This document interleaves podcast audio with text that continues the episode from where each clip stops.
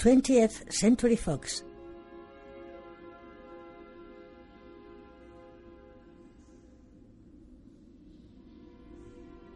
Regency.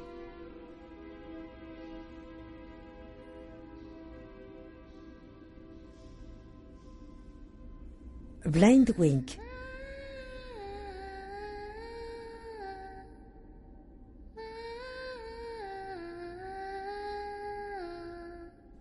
De madrugada, varios rascacielos se elevan hacia un cielo plomizo.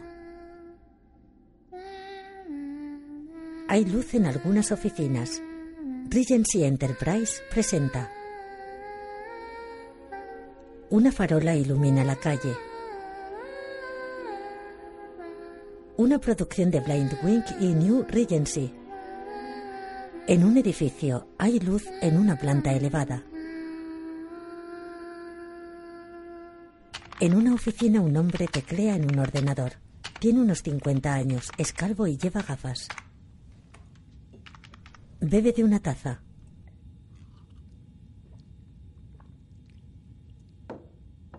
La deja junto al teclado, frunce el ceño y coge una carta de la correspondencia. Tiene remite de Suiza. La voltea y observa un sello en relieve con dos anguilas entrelazadas. Lo acaricia.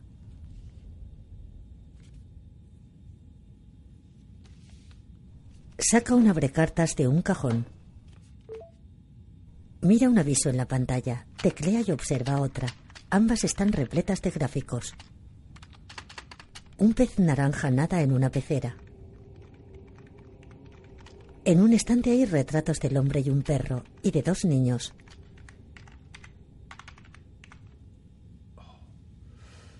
Con gesto de dolor, se lleva una mano al pecho y lo masajea. Teclea con ambas manos. Aprieta un puño contra su pecho e intenta calmarse. En un pasillo se sirve un vaso de agua de un dispensador y bebe de un trago.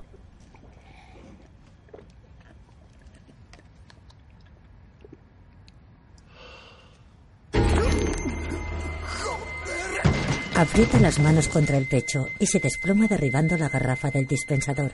Sufre espasmos sobre la moqueta, agita el pie sobre el agua derramada y estruja el vaso de plástico. De una pared de la oficina cuelgan fotografías de empleados.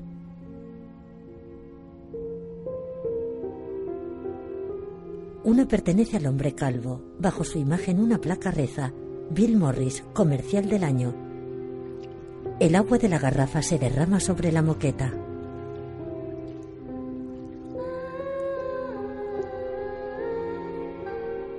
El cadáver de Bill yace con la mirada ida. Las pantallas de numerosos ordenadores están repletas de gráficos. La cura del bienestar. De día, un tren cruza un puente elevado y entra en un túnel. Una cordillera nevada se eleva en el horizonte. En un vagón, un joven teclea frenético en un portátil y habla por teléfono.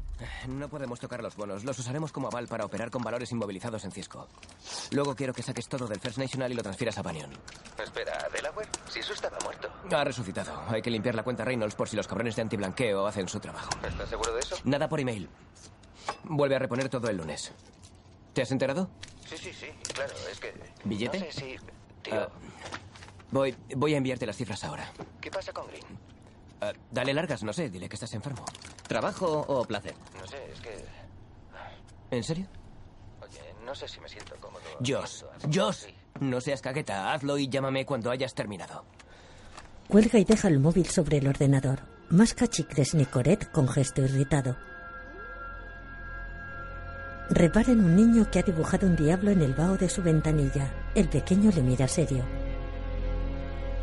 El joven coge la carta que contiene el sello con las dos anguilas. Lee el manuscrito. A mis compañeros de la Junta. Un hombre no puede obviar la verdad. No puede regresar voluntariamente a las tinieblas o quedarse ciego una vez que tiene el don de la vista. Como tampoco puede volver a nacer. En la oficina el pez flota muerto en la pecera. Somos la única especie con capacidad de introspección. Un hombre entra con una caja. La única especie con la toxina de la desconfianza en uno mismo impresa en nuestro código genético. Cada uno con nuestros dones edificamos, compramos, consumimos. Es el joven, saca el pez del agua. Nos engañamos con la ilusión del éxito material. Lo tira en una papelera y se sacude la mano. Engañamos y trampeamos mientras escalamos hasta la cima de lo que definimos como el triunfo. Observa la calle a través de una cristalera. La superioridad frente a otros seres humanos. Dos empleados traen champán. Despacho de esquina. ¿A quién se la has chupado? He oído por ahí que has cerrado la cuenta Reynolds. ¿Y cómo has conseguido hacerlo? Digamos que soy hábil. Pues no te olvides de nosotros, la plebe. No podría hacerlo. ¿Sabéis cómo tomo el café? Perdone, le reclaman arriba, en la sala de juntas. La miran. Diles que enseguida voy. Oh, y mañana es el cumpleaños de su madre. Cómprale algo por mí, ¿quieres? Claro. Él sale. Un ascensor sube. Tenemos una enfermedad dentro. Que asciende como la bilis que nos deja un sabor amargo en lo profundo de la garganta. El indicador de planta sube de las 70. En una sala de reuniones. Está en cada uno de los presentes alrededor de esa mesa.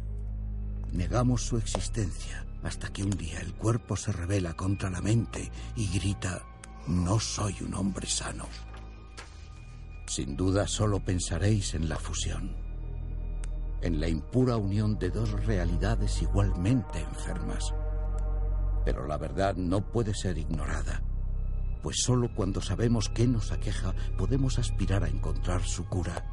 No voy a volver. No intentéis poneros en contacto conmigo. Atentamente, Roland E. Pembroke. El joven deja la carta. Bueno, señor Lockhart. ¿Qué opinión le merece? Está claro que ha perdido el juicio.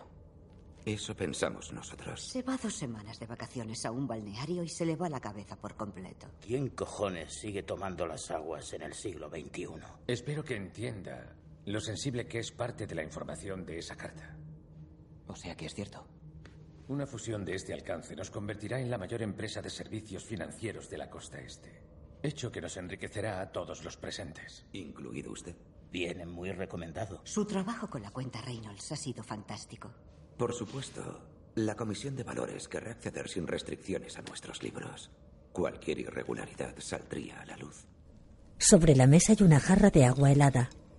No creería que no lo íbamos a descubrir. No sé de qué está hablando. Un consejero se levanta irritado. ¿Cree que puede recurrir a algún truco que no hayamos probado? Tira un dossier en la mesa. Es de aficionado. ¿Puedo hacerle una pregunta, señor Lockhart?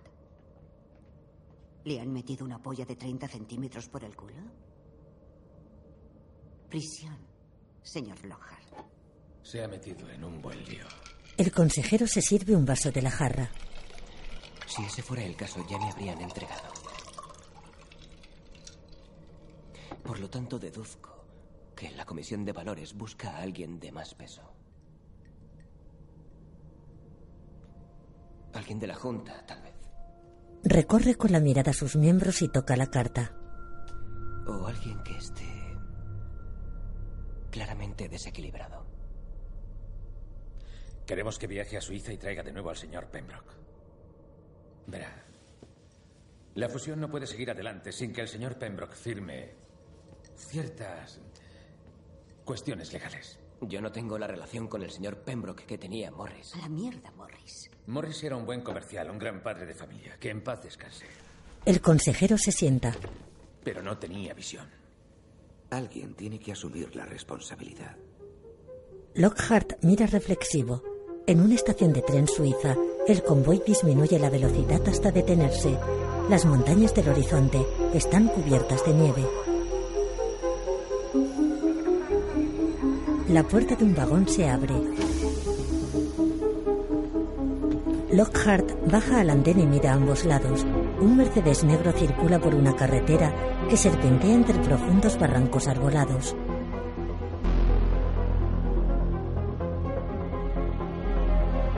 Toma una curva y continúa por la ladera de una montaña. Una cordillera nevada se eleva imponente a lo lejos. Josh, soy yo otra vez. Dentro de hora y media cierra el Nikkei. Cuando lo haga, quiero que vacíes Banyan y compres opciones de Glencore. Te envío los detalles. Y llámame, joder. No me gusta dejar estos mensajes. Lockhart cuelga y teclea frenético. El conductor. ¿Viene para la cura? No, solo de visita. ¿Le importa? Le muestra un paquete de tabaco. Adelante. Lockhart saca su último licoret. Es más joven que la mayoría de mis pasajeros. ¿Lleva a muchos al balneario? Constantemente. Todas las semanas recojo a gente rica del tren y la llevo montaña arriba.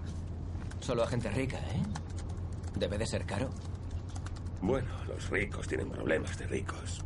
Yo me conformo con una vida sencilla. ¿Ya está? ¿Sin ambiciones? ¿Solo subir y bajar gente de la montaña? La mayoría suele quedarse. ¿Ah, sí? Supongo que les gusta estar ahí. Mierda. Yo no tengo tiempo para balnearios. Trabajo para ganarme la vida, como mi padre antes que yo. Un hijo aprende a ser un hombre de su padre, ¿no es cierto? No lo sé. El coche entra en un túnel. No me crié con mi padre. En un centro de día. ¿Cuánto tiempo vas a estar fuera? Solo unos días. Trabajo. No tienes buena cara. Estoy bien, es que no duermo demasiado. Necesitas descansar. Siempre le decía a tu padre que descansara, pero no me hacía caso. Era débil. ¿No le conociste? ¿Y quién tuvo la culpa? La mujer pinta la figurita de una bailarina. Lockhart acerca su silla a la de ella. ¿Estás contenta aquí? ¿Te cuidan bien? La gente viene aquí a morir. ¿Por qué iba a estar contenta? Me van a ascender. Cuando vuelva, podré trasladarte a un sitio mejor, cerca de la playa, si quieres. Ella pinta absorta. No vas a volver.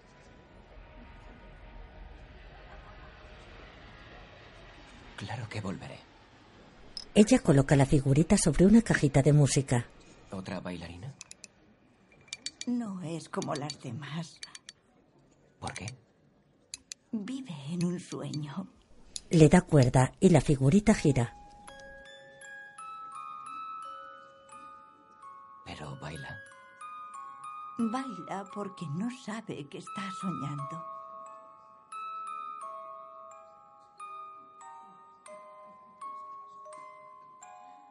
En el coche, Lockhart mira a la bailarina en su mano. ¡Joder! ¡Si no, cabrón! Un joven tira una cerveza al parabrisas. Una pandilla simpática. Sí. Siempre ha habido mala relación entre la gente del pueblo y la de la montaña. Lockhart mira las casas. ¿Por qué? El coche se aleja del pueblo. Por el pasado. Un imponente castillo se eleva en un cerro entre espesa vegetación. El coche se detiene ante una verja coronada por dos anguilas entrelazadas. La verja se abre. Junto a ella un jardinero calvo cava con una pala. Él y Lockhart intercambian una fría mirada. El vehículo accede al recinto del castillo. La verja se cierra. A Enrico. ¿Cuántos años tiene este sitio? Los cimientos datan de la época de los varones. Durante siglos todas estas tierras y sus habitantes pertenecían a una única familia, los von Reitmer. ¿Qué fue de ellos? Es una historia curiosa. Pasan un arco. Por lo visto, el último varón estaba tan obsesionado con la pureza de su linaje que decidió que solo su hermana era lo bastante pura para engendrar un hijo suyo. Como la iglesia prohibió la unión, él renunció a Dios. La historia promete. Y que lo diga. La noche de bodas, los aldeanos subieron a la montaña, persiguieron al varón y a su esposa hasta las catacumbas y le obligaron a mirar mientras la quemaban viva. Suben un acceso en espiral hasta el castillo. Después lo redujeron todo a cenizas. El vehículo entra en un túnel. Un relato increíble. Sí. Han pasado 200 años. Todo ha cambiado mucho. El coche accede a un patio con jardín rodeado de edificios de estilo gótico. En él varias personas visten de blanco.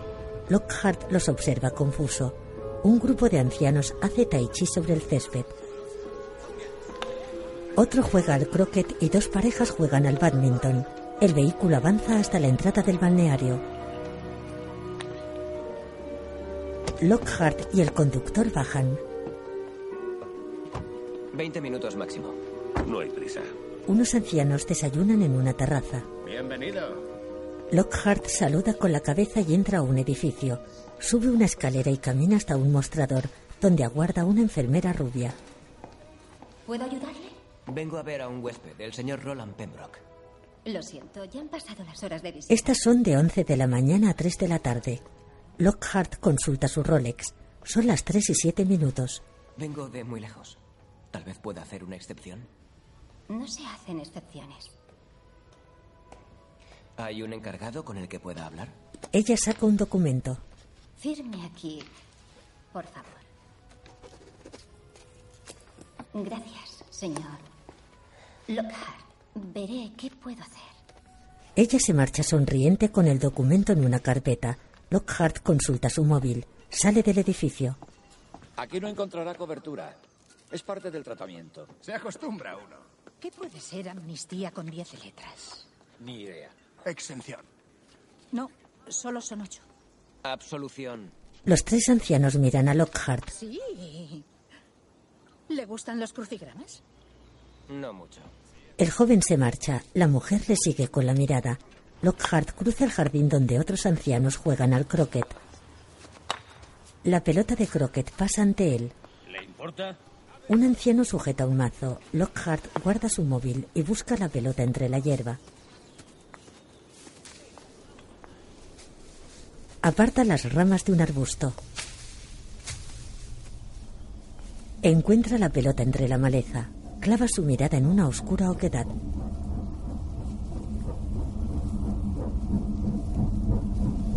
Observa absorto una rejilla de gruesos barrotes. El anciano tiende una mano impaciente. Lockhart coge la pelota.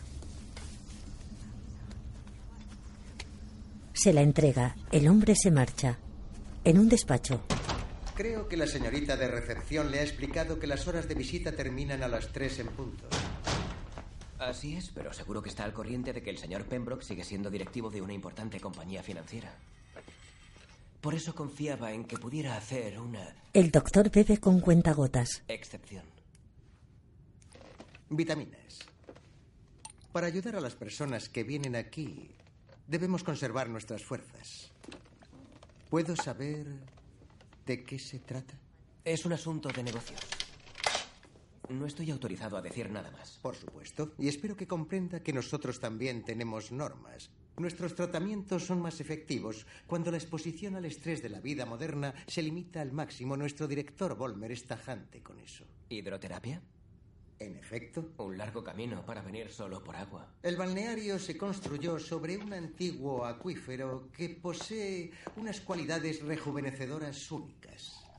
Lockhart observa una fotografía antigua de la fachada del balneario. Se reconstruyó El doctor se sirve un vaso de agua. después del incendio. Sí. Su pasado está lleno de sombras. Si desea dejar una nota, será un placer entregársela al señor Pembroke. Señor Peterson, comprendo que el trabajo que hace aquí es importante y es obvio que es un hombre muy ocupado. Se sienta. Pero si pudiera encontrar un hueco entre el aquaeróbic y los jacuzzis para hacerle saber al señor Pembroke que tiene una visita con información de extrema urgencia para él, se lo agradecería. Pero si pretende que le escriba una nota para dejársela junto a la bandeja del desayuno con la esperanza de que se fije en ella antes de su masaje matutino, no es suficiente. He recorrido más de 6.000 kilómetros para llegar aquí. Hay un vuelo a Nueva York esta noche y pretendo que el señor Pembroke y yo vayamos en él. Esboza una sonrisa. Un grifo gotea. ¿Piensa llevarse al señor Pembroke a Nueva York con usted? ¿Hay algún problema? Por supuesto, depende totalmente del señor Pembroke. Es nuestro paciente, no nuestro prisionero. Se sienta frente a Lockhart y ojea un informe. Estará en tratamiento hasta después de las 7. Si vuelve entonces, me ocuparé de que esté disponible. Gracias por su comprensión. Lockhart coge el vaso de agua de la mesa y bebe.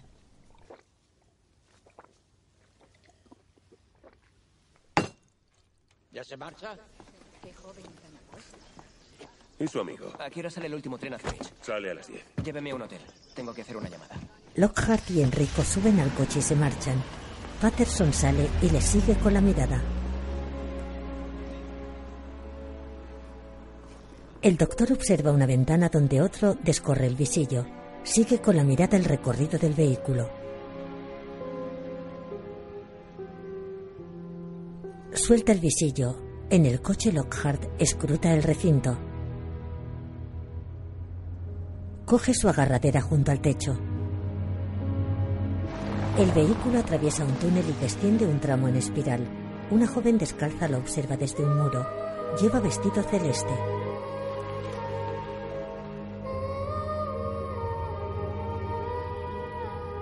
Lockhart repara en ella. La joven permanece de pie entre dos estatuas de piedra.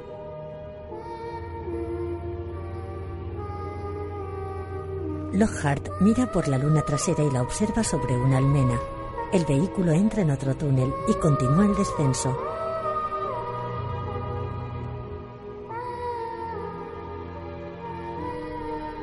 La joven luce larga melena rubia.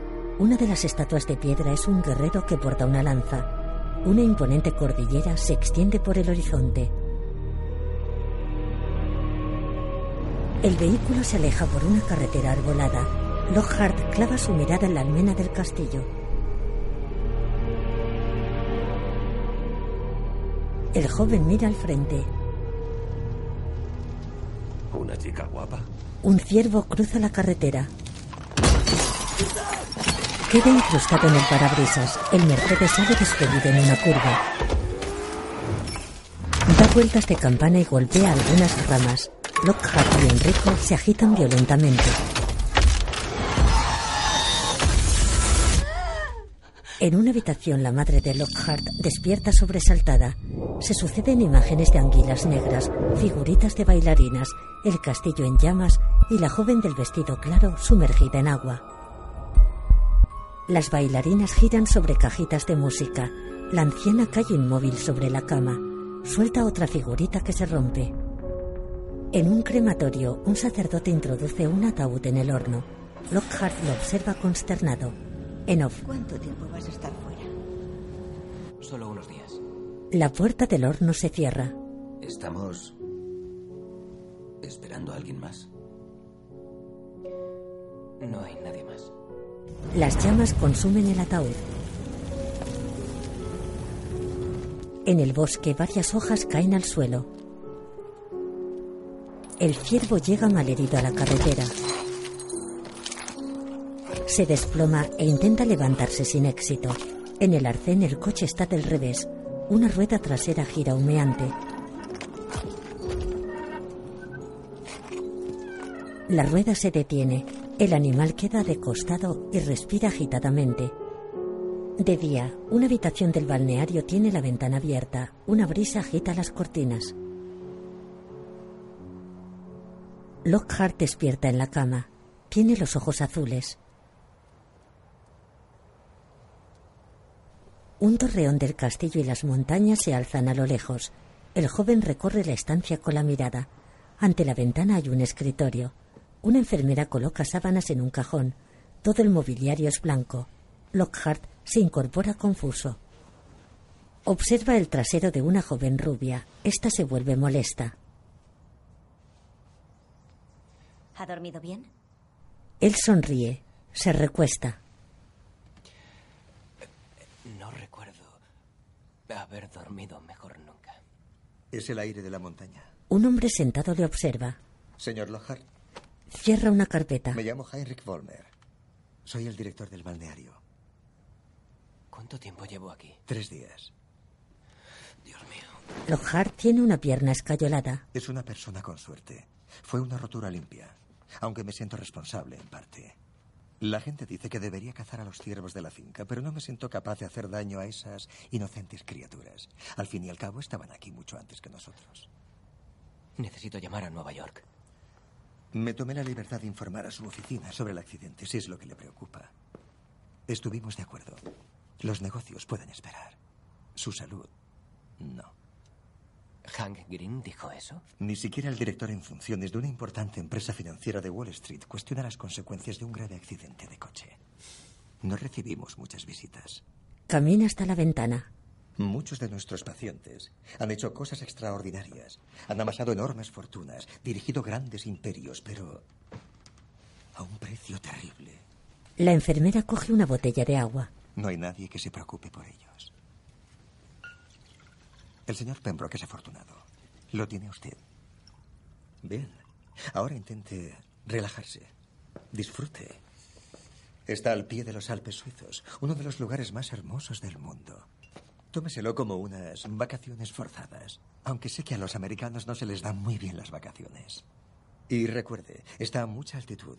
Puede tardar en aclimatarse, así que por favor, no olvide beber mucha agua. La enfermera le acerca una bandeja con la botella y un vaso de agua. Él lo coge y bebe. Créame, está en buenas manos.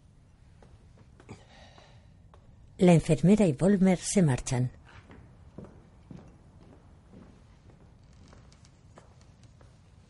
Lockhart deja el vaso en una mesita y coge su reloj. Observa el segundero que se detiene. Frunce el ceño y lo agita. La manecilla permanece inmóvil. Lockhart mira hacia la ventana. Se acerca a ella apoyándose en una muleta.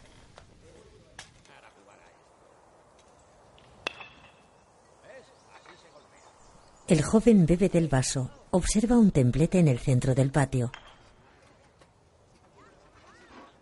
Observa al jardinero calvo que tapia la rejilla en su base. Una anciana se le acerca.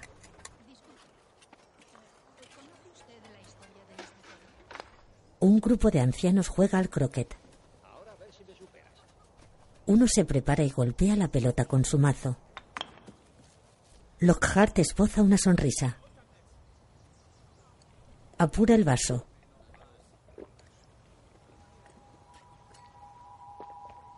Frunce el ceño, lo observa desconcertado. Introduce el dedo índice y extrae un pequeño resto. Lo observa de cerca. Tiene forma de gusano negro y se agita. El joven lo mira asqueado. Lo aplasta con el pulgar convirtiéndose en una mancha. Consulta el Rolex en su muñeca. Las agujas siguen inmóviles. Marcan las tres y siete minutos. Sale al pasillo y mira a ambos lados. Una enfermera se aleja por él. En una piscina, un grupo practica aqua fitness con balones.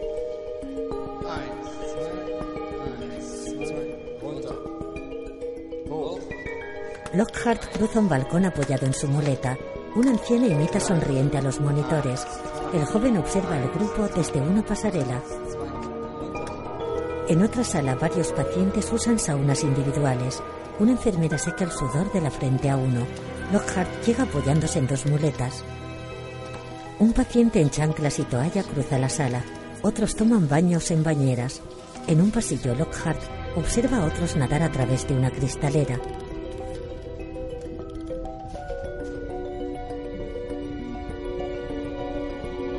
Una nadadora obesa le mira. El joven baja una escalera. Observa una puerta con un letrero. Una enfermera llega. ¿Se ha perdido?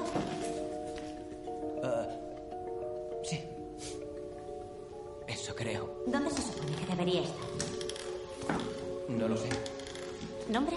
Ella comprueba una carpeta. Eh, Pe- Pembroke. Roland. Pembroke. Ah, aquí está. Pembroke Habitación 609. Baño de vapor. Él niega. Los dos sonríen. Claro. Él sale a un pasillo y se aleja. Señor Pembroke. Los baños de vapor están por ahí. Ella señala en la dirección opuesta. Él da media vuelta y se marcha. La joven le sigue con la mirada. Lockhart llega ante una puerta y coge el tirador. No puede entrar ahí. Un enfermero coge unas chanclas de una hilera y las pone sobre una toalla. Así no. Le ofrece la indumentaria. La sala de vapor es poligonal con techos altos y bóveda nervada. Varios pacientes reciben diversos tratamientos. Lockhart entra con la toalla puesta y busca con la mirada. Un enfermero aplica el chorro jet a dos pacientes desnudos. El joven camina y observa a otros dos que juegan al ajedrez en una piscina. Dos ancianas pasean desnudas. Un empleado masajea a un paciente obeso. Una enfermera y una paciente entran a través de una puerta abatible. Lockhart la cruza y llega a otra sala. Se adentra en una sala llena de vapor. Dos pacientes se marchan. Lockhart camina hasta una estancia contigua. Las paredes son de ladrillo claro. El joven se detiene, observa otra sala llena de vapor. Se interna en ella. En la pared del fondo brillan dos lámparas. Lockhart se detiene, escruta alrededor. Camina serio hasta la otra sala.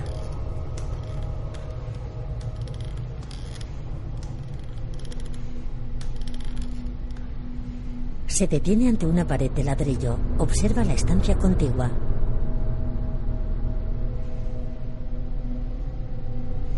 Se dirige a ella.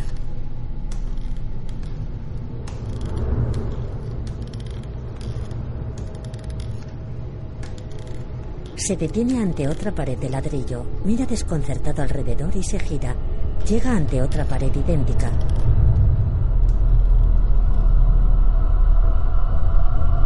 Retrocede y mira alrededor angustiado.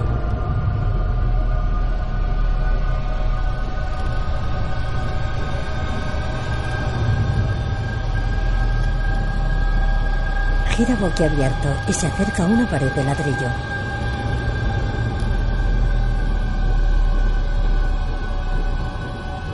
Mira su espalda. El vapor desaparece del pasillo que comunica varias salas contiguas. Lockhart se gira y aguza la mirada. Observa la silueta de un ciervo en la sala del fondo. El joven cruza lentamente el pasillo. Accede a la sala del fondo. Junto a las paredes hay varios bancos de piedra. Un anciano ocupa uno de ellos. Tiene barba y permanece con los ojos cerrados y cabizbajo. Lockhart se acerca a él.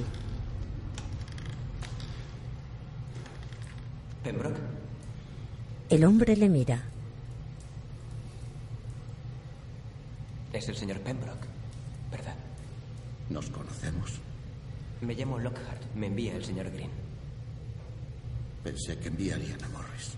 Morris ha muerto. Infarto. El anciano mira el vacío. Lockhart se sienta a su lado. Señor Pembroke, he venido para llevarlo a Nueva York. El hombre le observa. ¿Y marcharme de aquí? Solo por unos días. Me temo que no puedo hacerlo. ¿Por qué no? No estoy bien. Yo lo veo perfectamente. Porque está ciego. Como lo estaba yo. Pero pronto verá. Descuide. Lo atenderán muy bien. No soy un paciente. ¿Qué le ha pasado en la pierna? Señor Pembroke, la situación en Nueva York es muy grave. Eso ya no me concierne. El director dice que no debo implicarme en asuntos de negocios. ¿Ha conocido al señor Goldman? Esta mañana. Es un gran hombre. Un hombre amable. No como otros médicos. Señor Pembroke. Esa obsesión con la sangre. No han entendido nada. El cuerpo es un 65% de agua. Nuestros fluidos son los que hay que purificar. El rumor de que la fusión peligra se ha filtrado. Las acciones están en caída libre. Lockhart. No será familia de Henry Lockhart, ¿verdad? Mi padre. ¿Lo conoció? Empezamos juntos. Fue horrible lo que le pasó. Dijeron que dejó a un niño en el coche. En un día lluvioso, un hombre se acerca a la barandilla de un puente. No recuerdo mucho, la verdad. Pembroke se baña desnudo en una piscina. No se mereció lo que le hicimos. ¿A qué se refiere? Era un hombre honrado. Y lo destrozamos por ello. Todos los días hay gente que acaba jodida. O tienes lo que hace falta para sobrevivir o no lo tienes. Y me figuro que usted lo tiene. Por eso ha venido hasta aquí. Por ambición. Su caso es el peor de todos. ¿Mi caso? Su enfermedad. Lockhart frunce el ceño. Su padre vio la verdad mucho antes que el resto. Lo banal que era todo aquel esfuerzo. Todos hemos hecho cosas horribles. Demasiadas cosas horribles. Se sumerge. El joven observa confuso desde el borde de la piscina. Recorre la sala. Tiene la pared de ladrillo y techo abovedado. Observa su reflejo en la superficie del agua que se agita. Mira al anciano que emerge del agua. ¿A cuánto están? ¿Qué? Las acciones, ¿a cuánto están? 8.50 al cierre el viernes. Parásitos. Ahora habrán bajado. Todos estamos preocupados por su bienestar, señor Pembroke. Solo serán unos días. Hay ciertas irregularidades en algunas cuentas que tienen que aclararse antes de que pueda llevarse a cabo la fusión. Y supongo que alguien tiene que asumir la responsabilidad. Algo parecido. Será mejor que recoja mis cosas. En un pasillo, Lockhart llega ante la enfermera de recepción. Necesito un coche para ir a la estación. ¿Puede pedirme uno, por favor? Veré qué puedo hacer. Él se dirige a la salida. La mira de reojo. Ella permanece inexpresiva. En el patio. Lockhart observa cuatro ancianos jugando al badminton. Otro grupo pinta y otros vuelan una cometa.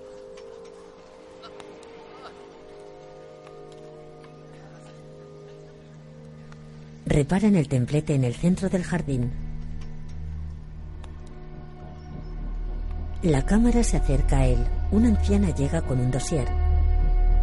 Ahí fue donde el varón ahorcó al sacerdote. ¿Perdón? ¿Ve? Le muestra un grabado del evento. La iglesia estaba justo ahí. Donde se alza esa curiosa edificación, estoy segura. Venía gente de varios kilómetros a la redonda por los milagros atribuidos al agua bendita. Algunas cosas no cambian. Maravilloso. Pero fue horrible, tanta violencia. Es lo que te pasa por casarte con tu hermana. ¿Hermana? Sí, para proteger la pureza de su linaje, ¿no? Fascinante. Debo investigar ese tema. Me alegra verlo de nuevo en pie. Oímos lo de su accidente. Es estadounidense, ¿no, señor? Lockhart. Frank Hill, de Estocolmo. Él es el señor Nair, de Londres. Bombay originalmente. Veo que ha conocido a la señora Watkins, nuestra historiadora aficionada. Sí, claro, qué grosera. Victoria Watkins, 40 años en Xerox. ¿Por qué no se acerca a una silla? Necesitamos a un cuarto. Enseña una baraja. Cuidado, es bastante tramposo. Viniendo de un inversor en capital de riesgo, me lo tomaré como un cumplido. En realidad me vuelvo a Nueva York con el señor Pembroke. Los tres pacientes le miran sorprendidos. Es que ya... ¿Se encuentra mejor? Lo suficiente. Pues es una magnífica noticia. ¿No cree, señor Nair? Una magnífica noticia. Un enfermero. Señora Watkins, es hora de su tratamiento. Sí, por supuesto. Un placer conocerle, señor Lockhart. Buen viaje. Watkins y el enfermero entran al balneario. Lockhart da media vuelta. Cruza una calzada, se detiene ante el jardín y observa el templete.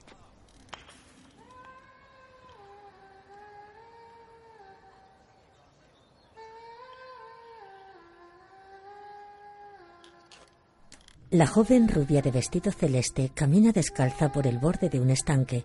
Tira pan al agua. Lockhart se acerca apoyándose en sus muletas.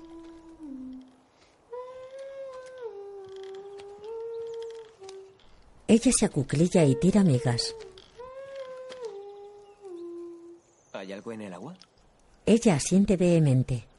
En el fondo. Él se acerca al estanque. Yo no veo nada. Ella le mira la pierna escayolada. ¿Te dolió? No me acuerdo. La joven se levanta. Entonces mejor. Se aleja. Te he visto antes. Ella camina por el borde. ¿Eres una paciente? Él la sigue. Eres mucho más joven que los demás. Ella se detiene. El señor Volmer dice que soy un caso especial. Le mira. ¿Y tú qué? Él permanece confuso. ¿Has venido para la cura? No. De hecho, me voy a ir ya. Nadie se va nunca. ¿De qué estás hablando? ¿Quién querría marcharse? Lockhart observa el paisaje. Imponentes montañas nevadas se elevan en- el La horizonte. verdad es que te entiendo. ¿Has conseguido lo que viniste a buscar? Lockhart se acerca a la joven. Pues eh, vine a llevarme a un hombre a Nueva York, así que... Sí, lo he conseguido. Ella tira migas al estanque. ¿Él quiere irse? No del todo. La joven le observa extrañada y se acuclilla. Esa canción que tarareas... ¿Dónde la has aprendido? Con la mirada ella le indica un torreón.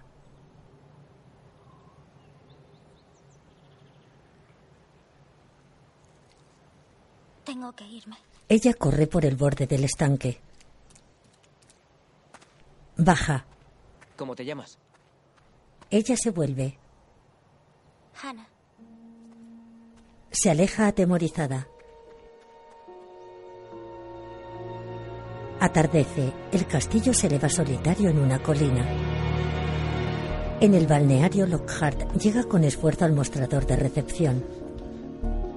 Observa un letrero. Las horas de visita han terminado por hoy.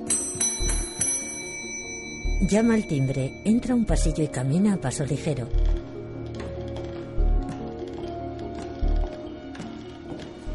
En la habitación 608 observa un hombre obeso sentado a los pies de su cama. Lockhart empuja la puerta de la 609. Señor Pembroke. Una enfermera deshace la cama, otra friega el suelo y otro saca ropa del armario. ¿Dónde está Pembroke? El paciente de esta habitación, ¿dónde está? Una enfermera creía que usted era Pembroke.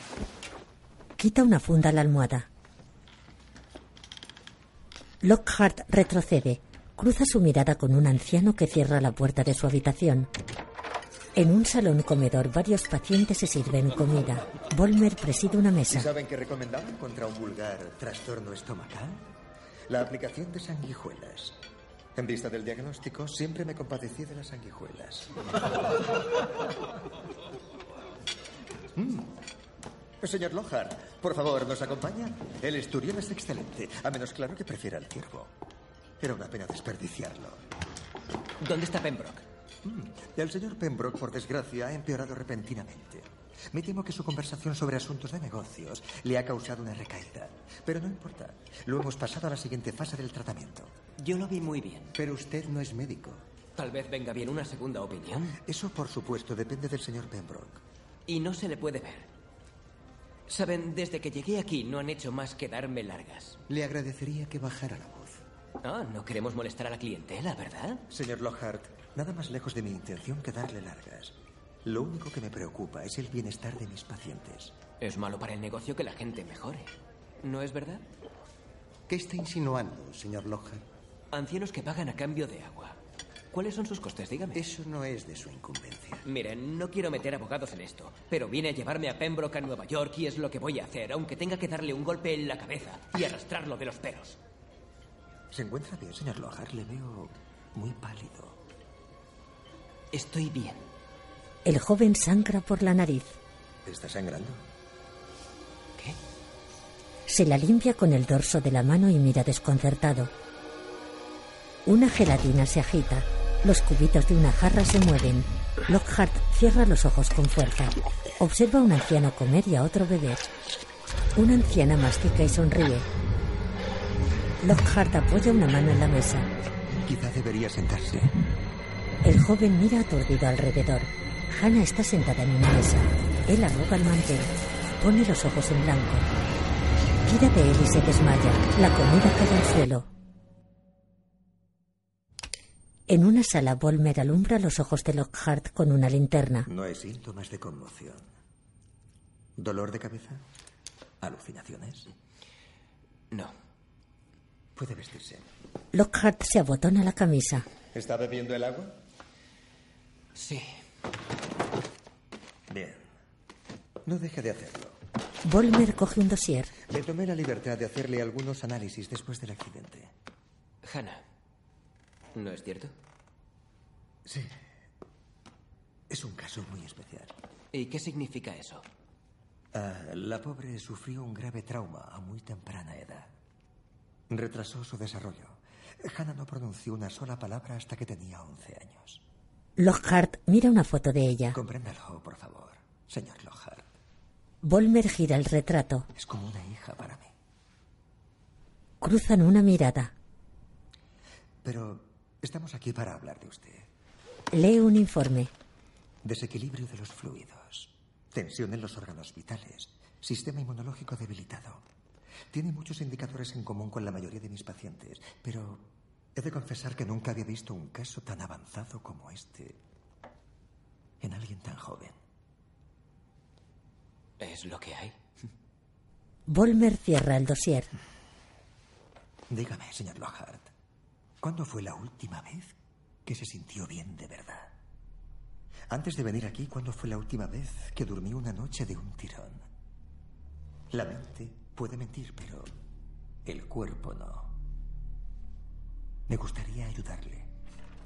Lo que ofrecemos aquí es un sencillo proceso de purificación, lejos de las presiones del mundo moderno. El regreso a una época más simple. El señor Pembroke no estará en condiciones de viajar hasta dentro de unos días. Si le parece bien, me gustaría recomendarle un tratamiento. Puedo hablar con la enfermera de guardia para que empiece esta misma noche. Lockhart repara en un mueble archivador. Si lo considera necesario. Bien. Volmer abre la puerta de su despacho. Greta. Greta. Lockhart abre el archivador y busca una carpeta. Mira inquieto hacia la puerta. Coge la de Pembroke. La extrae, derriba un frasco y lo coge al vuelo. Está de suerte, señor Lockhart. Empezaremos de inmediato. VR. Toma un colgante que descansa sobre un marco. Von Reichmer. Fue hallado durante la reconstrucción. Lockhart se guarda el dossier. Perteneció al varón. A la baronesa, en realidad. Vanessa von Reichmer era enfermiza. El colgante es un relicario. El varón estaba empeñado en encontrar una cura. Él fue, de hecho, quien descubrió las propiedades medicinales de nuestra agua. Pide a Lockhart que se lo devuelva. Este lo cierra y obedece. Lo sacrificó todo. Debía de quererla mucho. Volmer lo deja sobre el marco. Sí. Como a una hermana. De espadas a Lockhart, Volmer fuerza una sonrisa. Se vuelve. La historia hace bien en juzgarlo por razones morales, pero como hombre de ciencia, no puedo evitar admirarlo. Una enfermera entra. La enfermera lo acompañará a nuestro pabellón de aislamiento. Gracias. Señor Lockhart, Volmer le tiene un frasco para muestras de orina. si no le importa, solo para vigilar su progreso. Lockhart lo coge y fuerza una sonrisa. En un baño, tira de la cisterna. Abre una vitrina y deja su muestra de orina junto a otras. Se incorpora y observa otro frasco. Está etiquetado con una W. La orina está descolorida y tiene restos. Lo voltea. Pertenece a Victoria Watkins. El joven mira desconcertado. Cierra la vitrina. En el tanque de aislamiento, la escotilla se cierra ante la atenta mirada de una enfermera. Dentro, Lockhart flota en la superficie con respirador. La luz entra en el tanque a través de un ojo de buey. Varios focos se encienden. Un técnico baja la escalera que rodea el tanque metálico. Camina hasta una sala contigua. En ella Volmer coge un micrófono. ¿Está preparado, señor Lockhart? El joven le mira y asiente.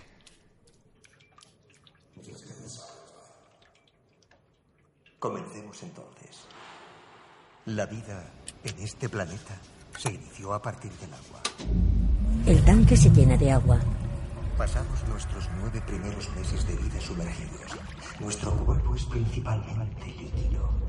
Esta cámara de aislamiento sensorial estimula el retorno a dicho estado embrionario. Lockhart está sumergido. Imagíneselo como una depuración de la mente, así como del cuerpo. El nivel del agua sube. Algunos pacientes experimentan aumento de la frecuencia cardíaca. Visiones, recuerdos primigenios. Pero tranquilo, son las toxinas que abandonan el organismo. Entréguese totalmente al proceso y verá los resultados. A Patterson y el técnico. Vigílelo de cerca. Sí, señor. Volmer y Patterson salen. El técnico se acerca a otro micrófono. Señor Lockhart, el tratamiento dura 30 minutos. Yo lo monitorizaré desde aquí. Si tiene alguna dificultad, de un golpecito en el tanque. El joven asiente. El técnico pone los pies sobre la mesa y observa el electrocardiograma. Varias agujas indican las lecturas. El técnico lee un libro. En el tanque las burbujas se elevan desde el respirador de Lockhart. Él cierra los ojos.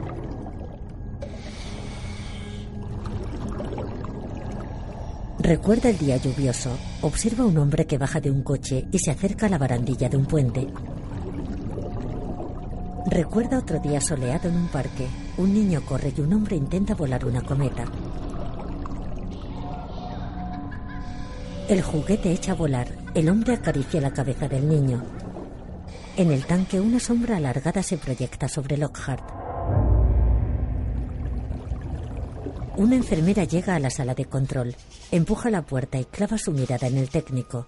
Este repara en ella. Ella pasa ante su mesa sin dejar de mirarle.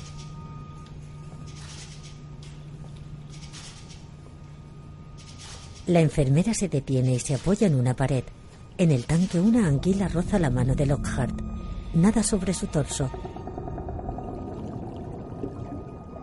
La enfermera se desabotona su vestido. El técnico deja el libro en la mesa y pone los pies en el suelo.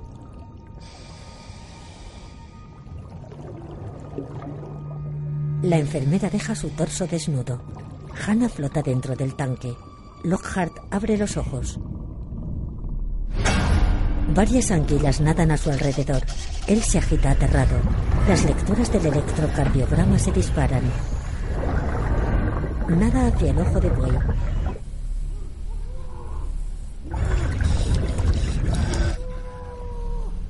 Golpea el cristal desesperado. El técnico clava su mirada a la enfermera y se agita rítmicamente.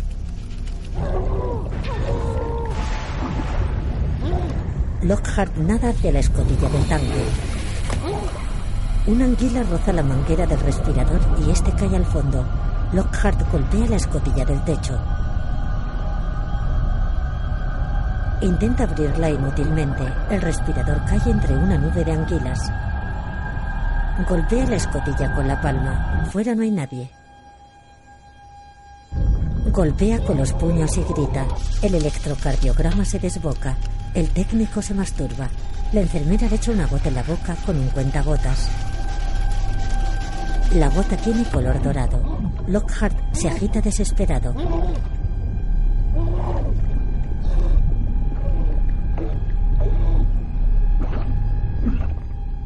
Sufre espasmos, queda inmóvil con los ojos cerrados y se hunde al fondo del tanque.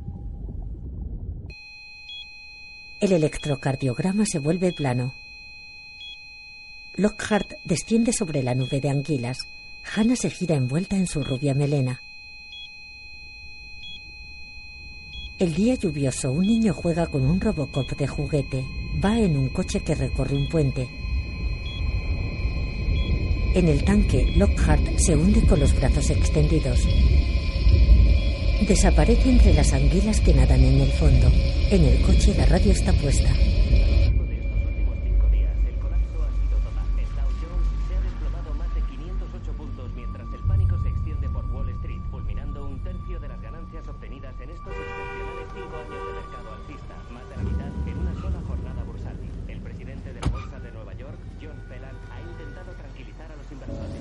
El niño observa al conductor que baja y se dirige a la barandilla.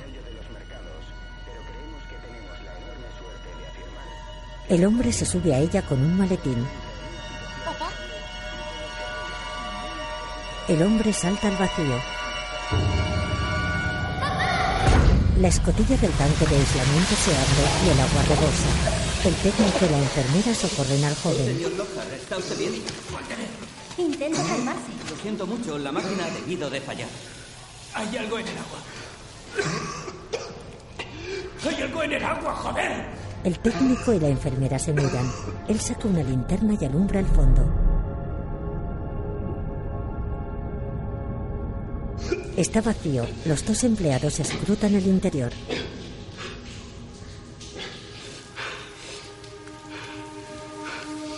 No hay nada en el agua, señor. El joven le arrebata la linterna y alumbra el fondo. Él observa desconcertado. Los he visto. Como le explicó el director, algunos pacientes sufren visiones durante este tratamiento concreto. Son las toxinas que abandonan el organismo. Forma parte de la cura. Necesita descansar. Lo acompañaré a su habitación. Corte a negro. De noche en su habitación, Lockhart saca el informe de su escayola. Está ligeramente mojado. Le quita una goma y lo abre. Pasa algunas páginas.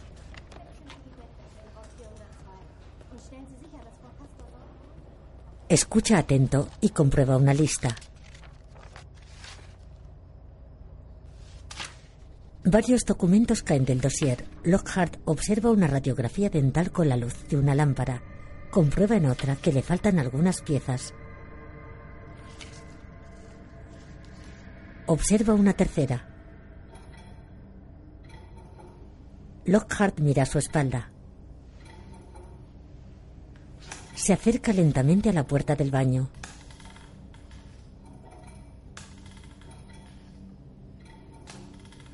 Junto a la puerta está el lavabo. Bajo una ventana abierta está el retrete. Se detiene y observa preocupado. Enciende la luz. Lockhart observa el parpadeo de la lámpara y vuelve su mirada hacia el retrete. Se acerca a él. La manivela de la cisterna se agita.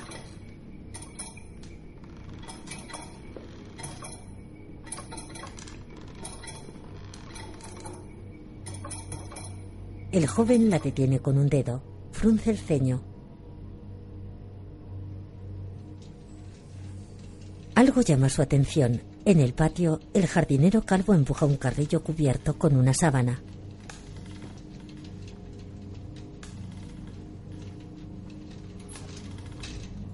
Se detiene ante la puerta de un edificio iluminada con una lámpara. Empuja el carrillo dentro del edificio. Lockhart observa la escena confuso. De día en la terraza, Frank atrapa una mosca con un vaso. El joven sale del balneario. Buenos días, Lockhart. ¿Se encuentra mejor? Frank y Nair desayunan. ¿Desayuna con nosotros? El kedgiri está delicioso. No tengo hambre. Tiene que recuperar fuerzas. Lockhart llega a la mesa de Watkins, que recorta palabras de un crucigrama. Señora Watkins, Ella le mira. el edificio en el que se levantaba antes la iglesia, ¿para qué se usa ahora? No sé decirle. Eh, Sabe, tenía razón acerca del varón y su hermana. Pero no fue por eso por lo que los aldeanos quemaron el lugar. Fue a raíz de los experimentos. Cierto tipo de experimentos médicos que al parecer llevaba a cabo con sus propios campesinos. Hubo desaparecidos. Y después, Inviar, Atzen und Pitzen. Granjeros al labrar sus campos se toparon con cadáveres humanos desfigurados y escuálidos, consumidos como momias egipcias. Estaba buscando una cura. ¿Una cura? Para la baronesa estaba enferma. Oh, entiendo. Ella deja un libro y escribe. Sabía que le gustaban los crucigramas. Escribe la palabra cura y compone un crucigrama. Pues claro. Señora Watkins, es hora de su tratamiento. ¿Estás seguro? Lo he recibido esta mañana, qué raro. Un enfermero consulta un informe. Está en el programa. Él se marcha. Bueno, al parecer no debo estar muy bien. Recoge el libro, algunos recortes y se levanta.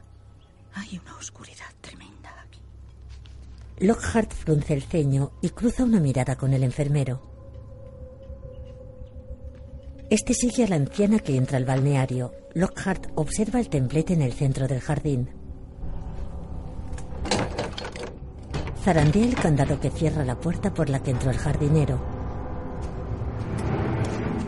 Se gira y le encuentra de frente. ¿Qué es este sitio? Perdone, no le entiendo. Creo que lo vi con una paciente. Wasser. No, paciente. Wasser. A lo lejos una joven monta en bicicleta. Lockhart repara en ella. De acuerdo.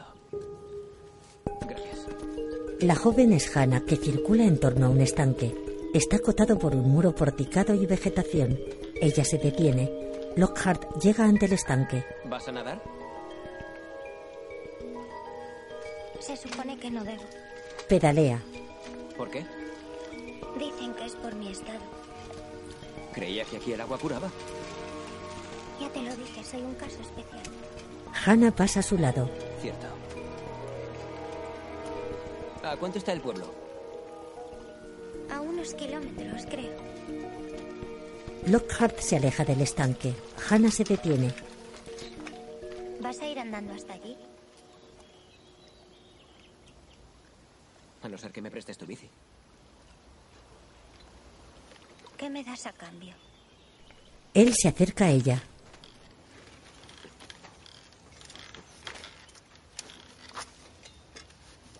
Lockhart busca en el bolsillo de su chaqueta y saca la figurita de la bailarina.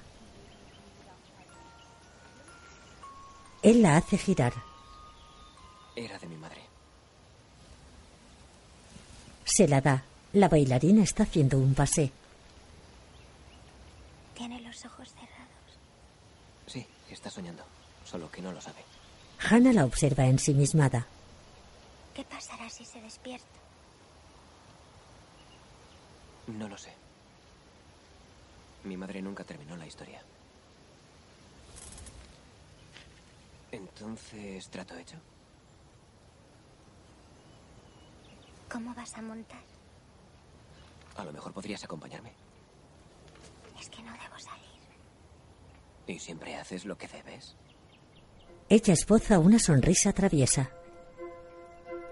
En un túnel ella pedalea y Lockhart va sentado detrás sujetando las muletas. Salen del túnel a través de un arco apuntado. Descienden un tramo de carretera en espiral enmarcado por almenas. Pasan otro estrecho túnel y toman una carretera. Lockhart extiende su pierna escayolada. Hannah va descalza. La luz del sol se filtra entre los árboles. La joven pedalea de pie.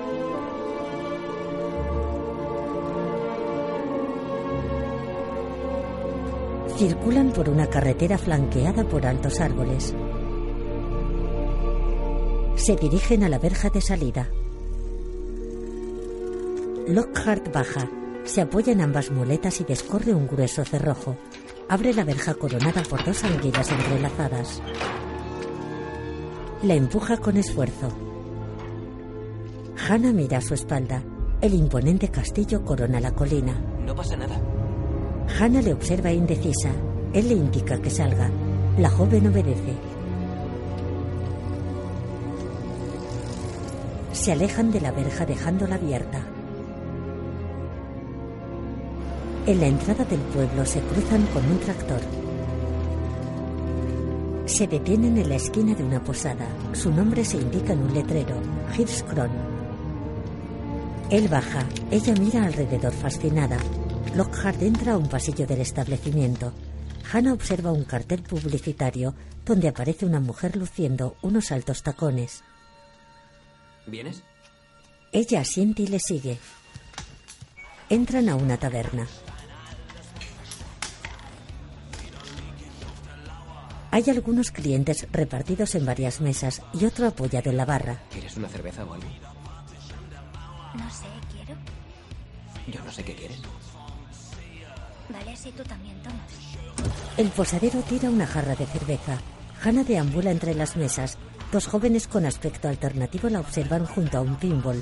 Lockhart está en la barra. ¿Sigue aquí? El chofer se apoya en ella. Creía que estaba de visita. No tiene buen aspecto. Lo mismo digo. ¿Qué tal el coche? El coche era una puta mierda. El balneario me ofreció dinero para comprar uno nuevo, así que, gracias a Dios, todo ocurre por un motivo, ¿no cree?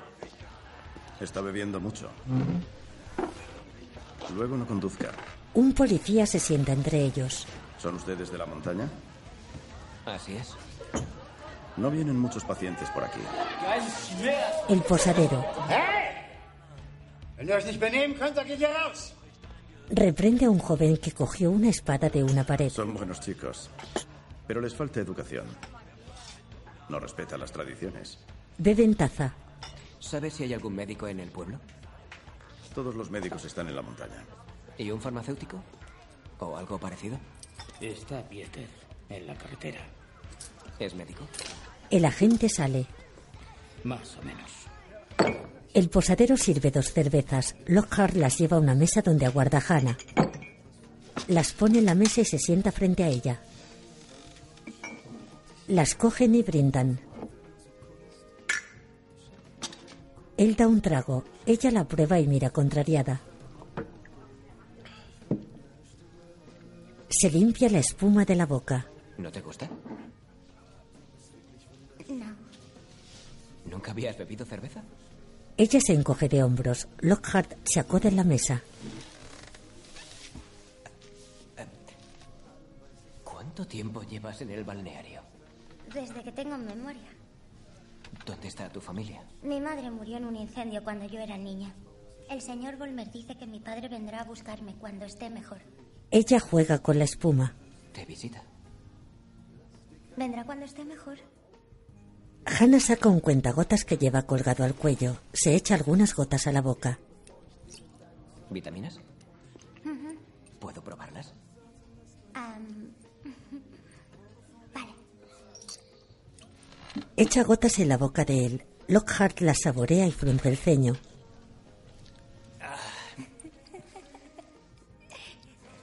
Sabe a marisco podrido. Te acabas acostumbrando con el tiempo. Guarda el colgante con el cuentagotas. ¿Te importa esperar aquí un momento? Tengo que ocuparme de una cosa, pero no voy a tardar mucho. Ah, sí, sí, vale. Él da un trago. Deja la cerveza en la mesa, coge las muletas y sale. El grupo de jóvenes repara en Hannah. En un establo, una vaca está sujeta en un inmovilizador. Lockhart abre la puerta. Varias gallinas se alejan asustadas. En una habitación contigua, una joven juega a la consola. ¿Hola? Lockhart llama. Ella juega absorta a un shooter. Lockhart mira a un lado. Se acerca un joven que dibuja trazos sentado en una mesa. Sobre ella hay una botella y un vaso de licor. ¿Sabes si hay un médico por aquí? Lockhart observa que dibuja el humo que sale del castillo en llamas. ¿Qué estás dibujando? No hablará con usted. Un hombre llega desde otra estancia. No sabe hablar. Es el castillo. Cuando lo quemaron. A mi nieto Wilmos le gustan las historias de fantasmas. ¿Qué desea? Bebe de una botella. Tiene un brazo ensangrentado. ¿Puede mirar esto y decirme qué pone? ¿Humano? En efecto. No es mi campo. Le pagaré. Lockhart busca en su bolsillo. ¿Qué le parece esto? Le da dinero. No mucho. Pero suficiente. En la taberna, Hannah cruza el establecimiento. Pasa entre las mesas del grupo de jóvenes alternativos. Estos clavan sus miradas en ella. Uno es moreno, lleva chaleco negro y camiseta blanca. Otro rubio la sigue con la mirada. Hannah se dirige a los baños. En el baño femenino hay tres de sus compañeras. Hannah entra. Una pasa papel higiénico a otra que está en un retrete. ¿Tienes un tampón? Hannah las mira incómoda. A mi amiga le ha venido el periodo.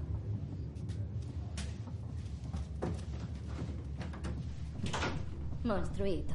¿Está en condiciones de viajar? No es un hombre sano. Son registros dentales, ¿verdad? Exacto. ¿Y qué dicen? Los dientes se le están cayendo. ¿Qué puede causar algo así? Pita apaga un cigarrillo. Si descartamos una enfermedad preexistente, yo diría que una deshidratación crónica. Bebe licor. ¿Deshidratación? Lo único que hacen ahí arriba es beber agua. No soy médico. Ahora, si me disculpa. Espere, espere, espere un segundo. Los experimentos del varón. Encontraron cadáveres en los campos, ¿no? Consumidos como momias. Puede que exista alguna relación. El varón fue quemado vivo en su noche de bodas hace 200 años. Sí, pero esto está pasando ahora.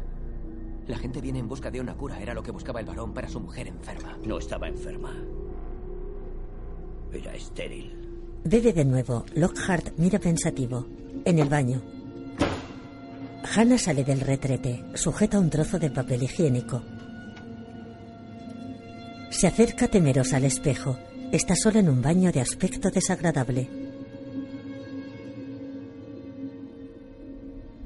Observa una papelera llena de papeles manchados de sangre. Tira en ella el suyo. Ante el espejo se quita una felpa y se peina con la mano.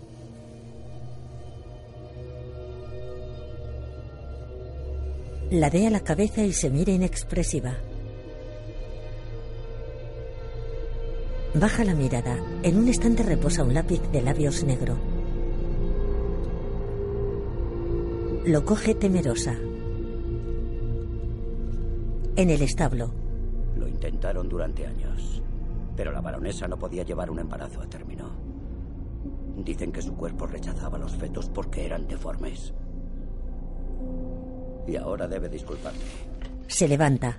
Tengo que sacrificar a un animal. Llegan ante la vaca inmovilizada. ¿Qué le pasa? Se aventuró donde no debía hacerlo. Y se rompió una pata. Como usted. Lo encontraron atrapado en una zanja de desagüe.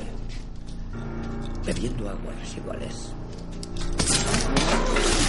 Pita raja el vientre de la vaca del que cae líquido amniótico, varias anguilas vivas y un feto de ternero muerto. Lockhart lo observa angustiado. Hannah vuelve a la taberna. Los jóvenes alternativos clavan su mirada en ella. La joven acaricia un jukebox. El chico moreno se acerca a ella. Le ofrece una moneda. Las otras chicas observan atentas. Hannah la introduce. Elige una canción.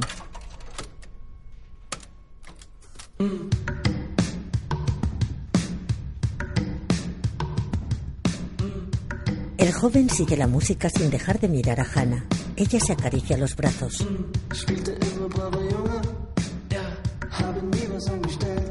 Ella retrocede obnubilada. Las jóvenes alternativas la observan molestas. Hannah alza una mano y gira. Dos clientes se fijan en ella. El posadero sirve un chupito a Enrico que fuma y observa también a Hannah. Esta se aferra a una columna y gira. Baila extendiendo los brazos con la mirada perdida. El chico rubio la mira divertido. Dos trabajadores clavan sus miradas en ella. El chico moreno les imita y esboza una sonrisa.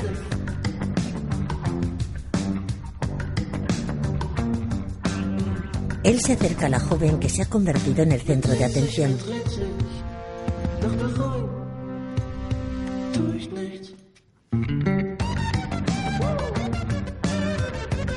Ella baila entregada. Lockhart llega hasta la barra. Necesito hacer una llamada. Una conferencia.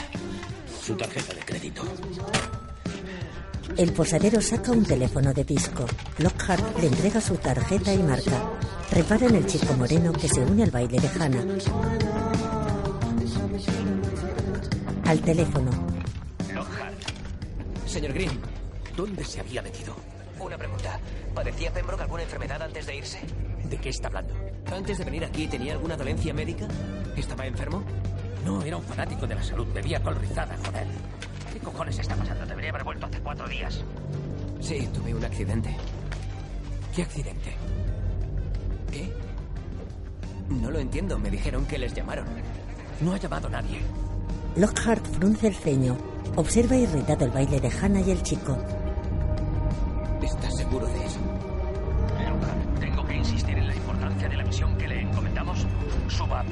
Avión en las próximas 24 horas o la empresa se irá a la mierda. Y usted con ella. ¿Está claro? Lockhart deja el auricular en la barra. Coge las muletas. Camina hasta Hannah. El chico moreno la manosea. Necesito hablar contigo. Dijiste que nadie se marchaba. ¿Qué quisiste decir? Estás haciendo daño. ¿Qué pasa con ellos? Por favor, suéltame. ¿Por qué no me dejan ver a Pembroke? ¿Sabes algo, verdad? ¿Qué es esta mierda? ¿Qué es lo que te hace especial? ¡Si me llamo! ¡Que te follen, Adolf! El chico moreno patea su muleta y la tira contra una mesa. ¡Ven! He pagado por este baile. ¡Suéltala! Vuelve al balneario, tullido.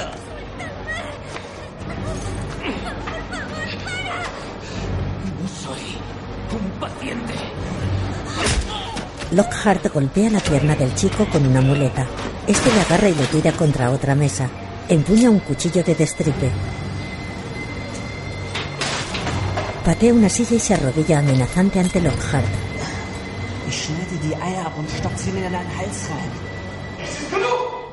Volmer y un enfermero llegan. El chico moreno se pone de pie. Lockhart le mira furioso. Los recién llegados se acercan.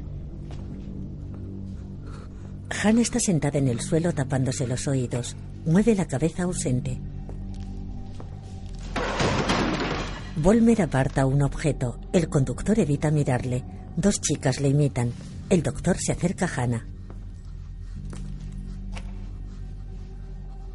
Hannah. Le tiende la mano. Ella alza la mirada aterrorizada.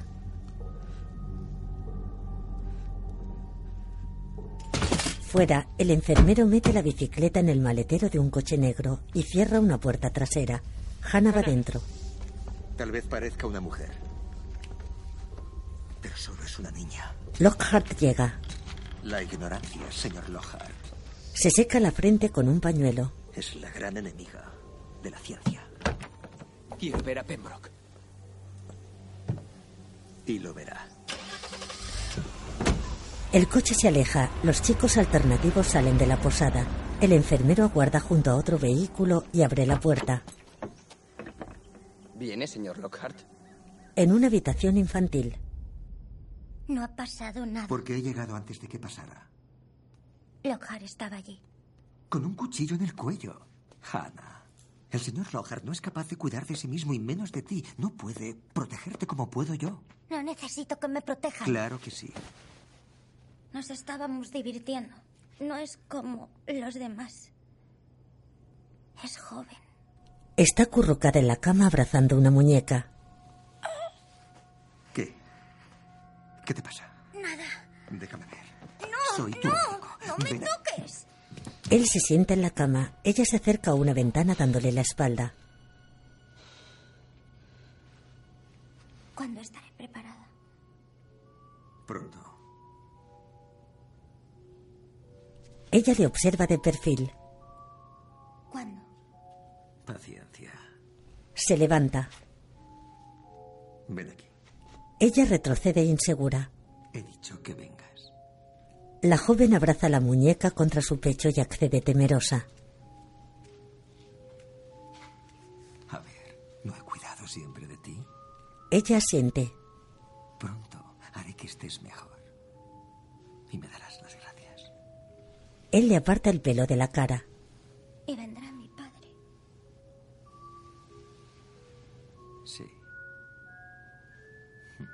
Volmer la ropa en la cama.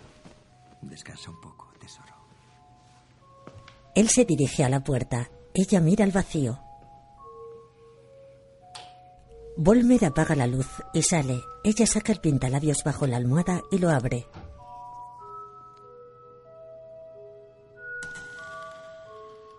Una sala tiene paredes blancas de ladrillo. Hay un albornoz colgado de una percha, varios bancos y calzado. Lockhart llega. Observa la estancia. El suelo está ligeramente encharcado. Junto a la pared del fondo hay una bañera. Una mano surge de ella. Lockhart gira y entra en la sala. Viste indumentaria blanca de paciente. Frunce el ceño. En la bañera, Hannah asoma la cabeza. Tiene el pelo mojado. Lockhart esboza una sonrisa. La bañera está llena de anguilas que se agitan. Lockhart respira aceleradamente. De noche, Lockhart despierta sobresaltado en su habitación. Mira a un lado, se sirve un vaso de agua. Lo bebe. Por la ventana observa la puerta con el cerrojo. El jardinero sale empujando una camilla vacía. Cierra con llave. Lockhart permanece atento. El hombre se marcha con la camilla. Lockhart bebe de nuevo.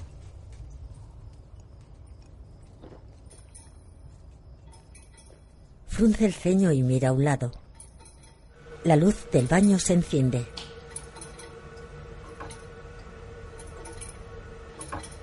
La manivela de la cisterna se agita.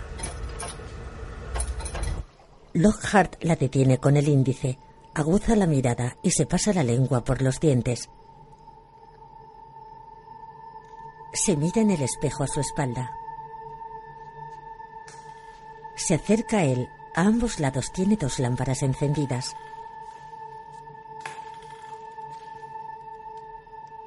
Se mira los dientes de la fila superior.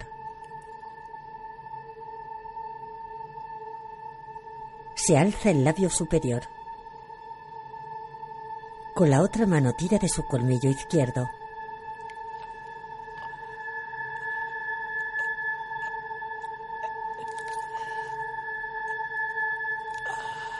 Desprende la pieza sanguinolenta.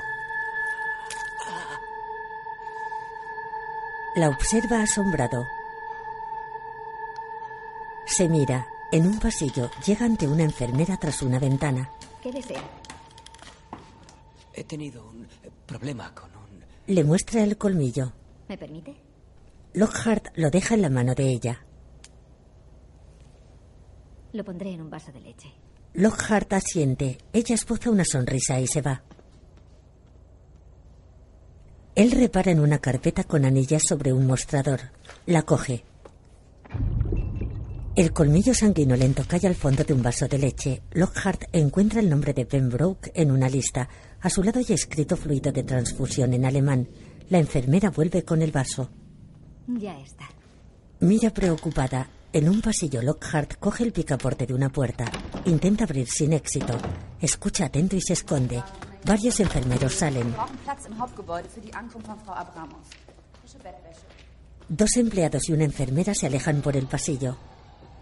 La puerta se cierra lentamente. Lockhart la bloquea con la muleta.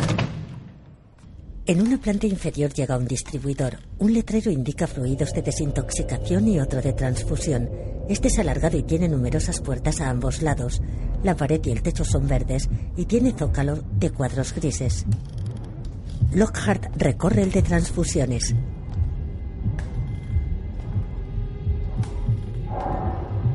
Lockhart camina inquieto. Se acerca a una puerta que permanece abierta. Tiene la frente sudorosa. Es el cuarto de lavandería que contiene dos hileras de lavadoras. Al fondo una mujer pela zanahorias sentada. Tiene un cigarrillo en los labios. Lockhart la observa desde la puerta. Él repara en un paquete de tabaco y un cipo sobre una lavadora. Gira hacia el pasillo. Al fondo observa a un empleado que empuja una camilla con un paciente. Lockhart dobla una esquina. Se fija en la camilla de un paciente junto a una pared. En otra observa un indicador hacia el área de transfusiones. Se acerca al paciente. Es un anciano de pelo cano con los ojos cerrados. El anciano. Dos enfermeros llegan al pasillo desde un ascensor. Lockhart permanece oculto en una esquina.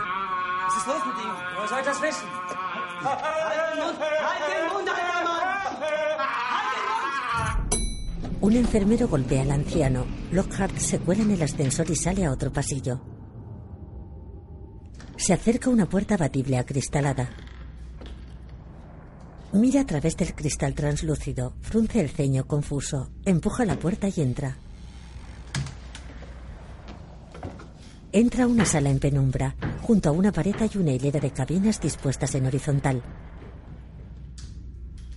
Se acerca a ellas. Tienen forma cilíndrica y están hechas de metal y cristal.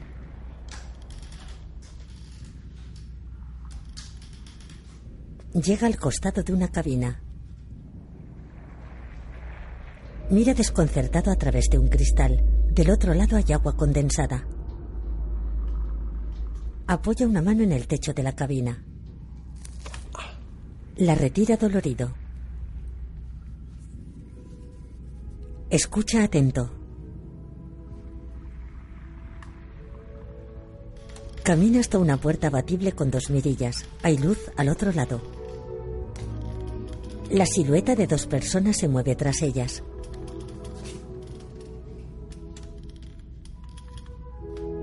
Mira a través de un cristal translúcido. Wechsel die Kompressoren in der 38. Se oculta en una esquina. Lockhart espía las siluetas. Escruta la estancia, descubre unos pies que asoman bajo la sábana de una camilla. Se acerca a ella. Sobre un estante descansan numerosos frascos azules. Lockhart frunce el ceño. La señora Watkins yace inmóvil sobre la camilla. La observa boquiabierto. Señora Watkins. Ella ladea la cabeza y le mira agotada. ¿Dónde está Pembroke? Usted se lo llevó a Nueva York. ¿Qué? No, lo. Lo han trasladado, está por aquí abajo. Usted me habló de los experimentos, ¿recuerda? El crucigrama. Me gustan los crucigramas.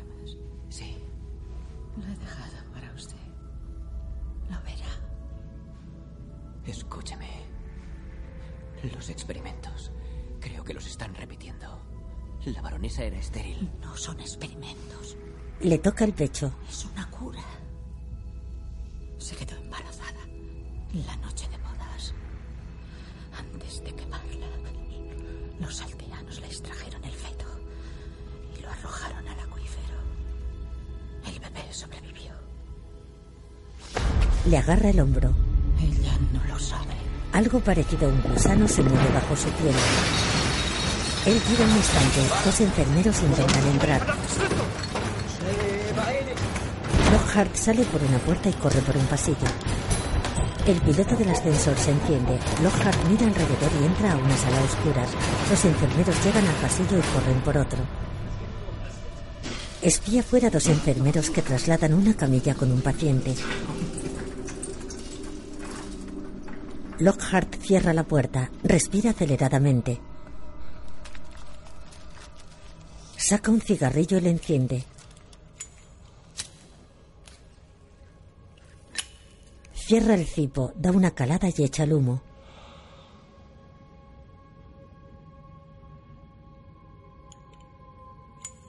Abre el mechero. Lo enciende y frunce el ceño.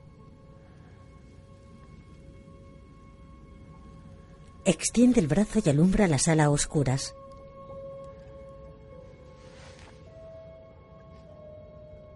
Sube la otra mano a su espalda buscando el interruptor. Se enciende la luz de varios tanques de agua en una pared. En ellos flotan cuerpos inmóviles. Lockhart se quita el cigarrillo de la boca, lo tira al suelo y lo aplasta con la pata de la muleta. Es una sala rectangular. En la pared hay una hilera de tanques verticales. En cada uno hay un cuerpo desnudo e inmóvil. Lockhart se acerca a ellos.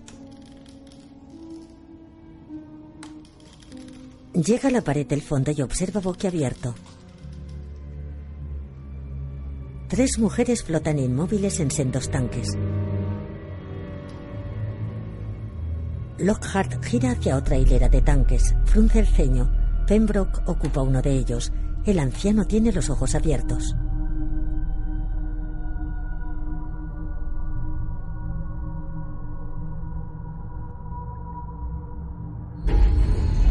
Pembroke sufre un espasmo. Lockhart se sobresalta y golpea el cristal con su muleta. Palmea el cristal.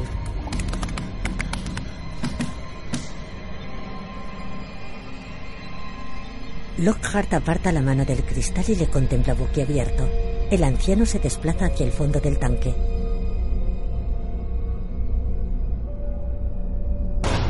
El joven sube con esfuerzo una escalera.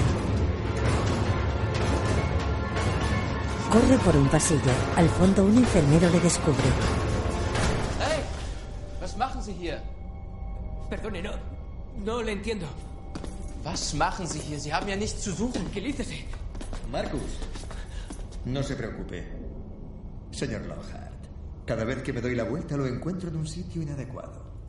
Creo que me he perdido. Intentaba encontrar el camino a mi habitación. Vaya. Esta planta es de acceso restringido. Hay carteles por todas partes. No he entrado aquí abajo accidentalmente. ¿Qué era lo que buscaba exactamente?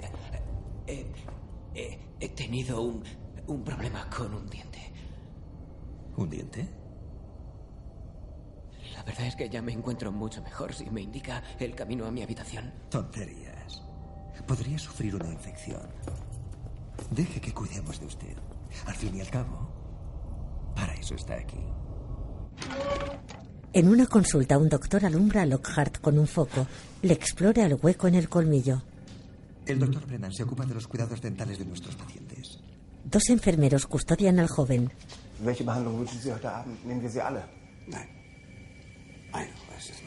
Lockhart repara en una botella llena de dientes. Estos se mueven. El joven cierra los ojos con fuerza. Tiene la frente sudorosa y respira agitadamente. Lo siento. ¿Mm? Lo de Hannah Ah. no volverá a pasar. Volmer se acerca a él. Dígame. ¿Qué hacía en el pueblo? Solo tomar una cerveza. Volmer pide a los enfermeros que le sujeten. Estos obedecen. ¿Qué hacen? ¡Quítenme las manos de encima! Es por su seguridad, señor Lockhart. No confiamos en la anestesia química en este centro. Las impurezas inhiben la cura. Pero comprobará que con la debida concentración, la mente es capaz de soportar hasta el dolor más intenso. Los enfermeros le colocan aparatos metálicos que le mantienen la boca abierta. Confíe, señor Lockhart. Volmer coge un dossier. En fin, si no podemos fiarnos el uno del otro, ¿cómo voy a ayudarle? Brennan acerca un torno dental a los dientes de Lockhart, que se agita aterrado. Le perfora una paleta. Salpica sangre en el patio. Señora Abramo, me alegro mucho de que esté aquí. ¿Cuánto tiempo vamos a tenerla con nosotros? Solo dos semanas. He traído demasiado equipaje. Bobadas. Le sorprenderá cómo vuela el tiempo aquí, en el balneario. La acompañan dentro. Enrico cierra el maletero y se enciende un cigarrillo ante el volante. Mira a su espalda. ¿Pero qué coño? Arranque. ¿Qué le ha pasado en la cara? ¡Que arranque! Lockhart cierra la puerta trasera. En un despacho, Me han sujetado a una silla y me han arrancado un diente y me han amenazado ¿Por qué lo habrán hecho? porque sé lo que se traen entre manos. Hay una sala llena de cuerpos flotando en tanques como especímenes. Son acusaciones muy graves. Desde luego. se rasca el antebrazo. El señor Volmer es un hombre muy respetado y el balneario tiene una gran importancia para la economía local. Lléveme allá arriba y le enseñaré lo que he visto. ¿Lleva alguna identificación encima? No, ellos, ellos lo tienen todo. En ese caso, ¿hay alguien con quien pueda hablar que confirme que es usted quien dice ser? Un familiar. Espero que comprenda que tengo que verificar su identidad. Llame a mi oficina. Escribe en un papel y deja el lápiz. De acuerdo. El agente se levanta. ¿Quiere un café o un té? ¿Tiene algo más fuerte? Por supuesto. Lockhart se rasca nervioso. Se lo aseguro. El agente le sirve un vaso de licor. Llegaremos al fondo de esto. Gracias. El agente posa una mano en su hombro y sale con el papel. Lockhart bebe. Se toca la boca dolorido. Apura el vaso.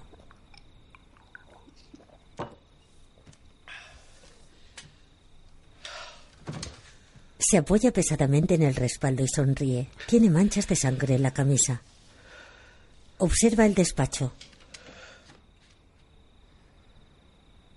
En un estante hay cascos alemanes de la Primera Guerra Mundial y soldaditos de plomo. La sonrisa de Lockhart se desvanece.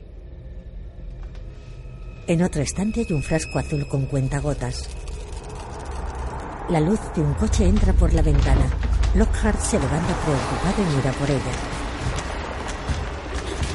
Coge una brecartas y lo oculta a su espalda.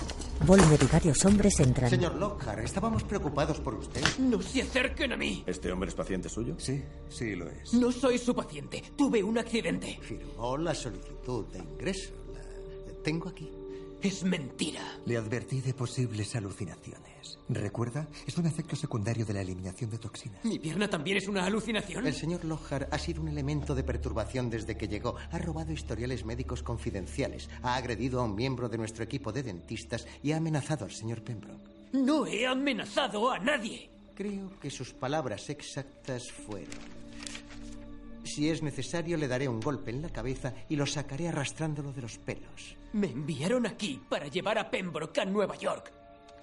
Según su jefe, un tal señor Green, está siendo investigado por la Comisión Nacional de Valores. Lockhart empuja el abrecartas. Usted es uno de ellos. Escuche lo que dice, señor Lockhart. No es usted un hombre sano. Deje de repetir eso. Permítanos ayudarlo. ¡Apártese! Sé lo de los experimentos. El varón y su mujer. Ha frecuentado la compañía de la señora Watkins. ¿Quién es Watkins? Estuvo en un psiquiátrico antes de venir con nosotros. Los demás le siguen la corriente, pero está claro que la dolencia del señor Lockhart lo ha hecho susceptible a sus conspiraciones. Sé lo que están intentando. Todos ustedes quieren hacerme creer que estoy loco. Lo he visto antes. No es atípico. Algún trauma infantil profundamente arraigado sale a la superficie, algo que el paciente ha estado reprimiendo durante toda su vida. En su caso, diría que un erróneo sentimiento de culpa por la muerte de su padre. ¿Cómo sabe eso? Nunca le he hablado de ello. No ha hecho falta. Por eso vino hasta nosotros, ¿no? Lo he visto. Pembroke está muerto. ¿Ese es el motivo de todo esto? El malvado médico que mata a sus pacientes. Exacto. De acuerdo. Tal vez debamos consultar al señor Pembroke. El anciano llega. ¿Conoce a este hombre? Ha intentado sacarme de aquí contra mi voluntad. Pembroke. No dejen que se acerque a mí. Estaba muerto. ¿Desea presentar una denuncia? No va a ser necesario. El señor Lockhart no es un delincuente. Volmer se acerca al joven. Es un paciente. Lockhart mira desconcertado. De día, en la habitación del balneario la ventana está abierta. El escritorio está cubierto de fotografías antiguas y recortes de crucigramas. Lockhart los mira absorto.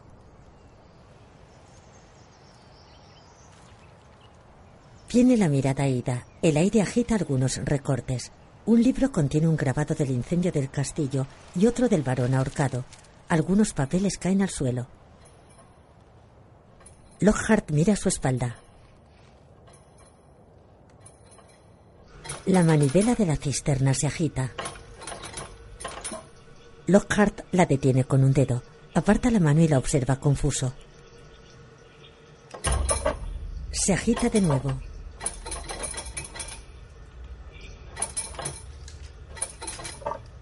Él se acerca al retrete. Alza la tapa de la cisterna. Está llena de anguilas que se agitan. Tira la tapa y asustado pega la espalda a la pared. Respira agitadamente.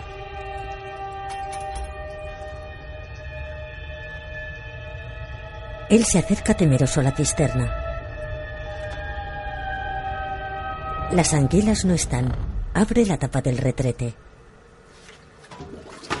Una anguila se cuela por el desagüe. Lockhart agarra la taza y tira de ella con esfuerzo. Una tubería de la pared se rompe. Arranca la taza. La tira y cae al suelo. El agua brota de la tubería. Lockhart retrocede asustado hasta una esquina.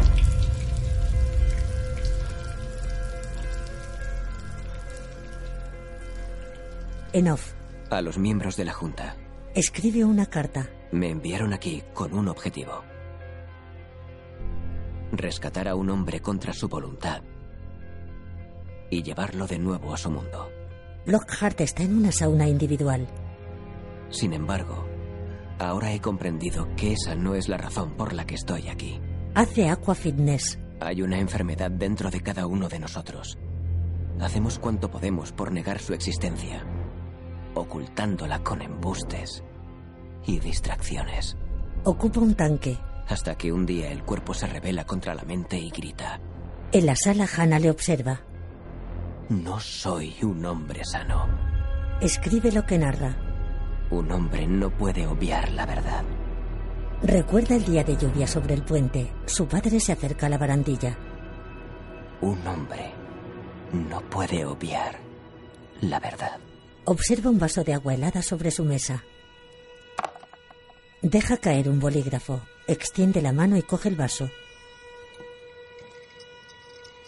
No puede regresar voluntariamente a las tinieblas En el puente, o quedarse ciego una vez que tiene el don de la vista. Lockhart salta de la barandilla. En su habitación observa el agua helada. como tampoco puede volver a nacer. Mira su pierna escayolada. Derrama el agua sobre el escritorio. Varios cubitos caen sobre la carta. Rompe el vaso contra el borde del escritorio. Coge un trozo y raja la escayola. Aprieta con esfuerzo. Resquebraja la escayola a lo largo de la pierna. La rompe. Lockhart está de pie. Observa su pierna liberada.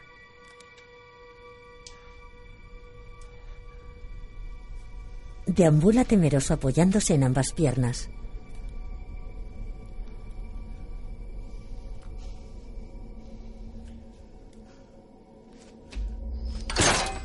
En el patio rompe el candado que cierra la puerta con una pala. Abre y entra.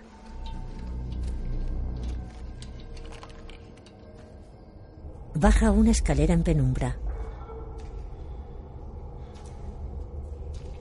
Recorre un túnel alumbrado tenuemente por una hilera de focos. Avanza empuñando la pala, mira al frente fuera de sí, camina por un suelo encharcado. Llega a una profunda gruta cuyo fondo está cubierto de agua.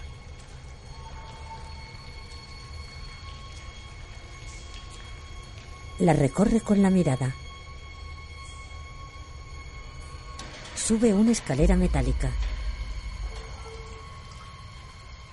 Cruza un puente sobre el agua. Baja unos escalones. Descubre la sombra de un hombre empujando una camilla que se proyecta en una pared. Lockhart mira a otro lado y camina con sigilo. Enciende el cipo y observa desconcertado. Camina descalzo sobre un suelo pedregoso. Se abre paso entre paredes rocosas. Se agacha y cruza un estrechamiento. Alumbra y mira asombrado. Llega al otro lado y contempla una amplia sala iluminada.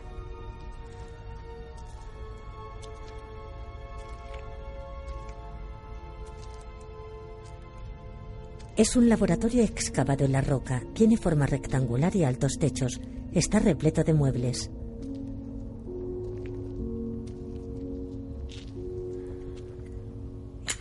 Lockhart apaga el mechero. Examina un mueble atestado de objetos y frascos polvorientos. Sujeta la pala con una mano. Descubre una anguila disecada y otra diseccionada recientemente. Lockhart pasa junto a numerosos recipientes. Coge uno con anguilas en formol. Mira confuso alrededor. Observa un documento antiguo sobre la anatomía de las anguilas.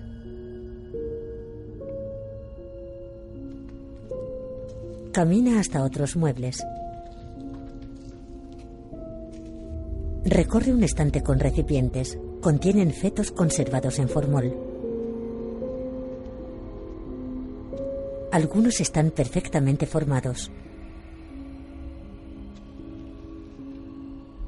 Uno tiene la cabeza ladeada. Se acerca a otro mueble. Contiene vendas y utensilios médicos. En un lateral hay un espejo y una máscara de látex. Reparen otras que flotan en una solución acuosa. Tienen un rostro masculino. Lockhart observa una desde arriba. A través de un grueso cristal, la mira desde abajo.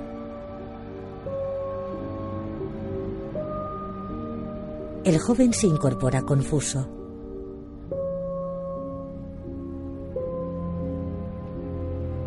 Ante el espejo coge un rollo de vendas. Frunce el ceño y mira su reflejo. Mira a su espalda un retrato que cuelga de la pared. En un baño, Hannah se mira ante el espejo. Viste traje blanco. En el laboratorio, Lockhart se acerca al retrato. Está enmarcado en un arco apuntado y está iluminado con velas. Lo observa confuso.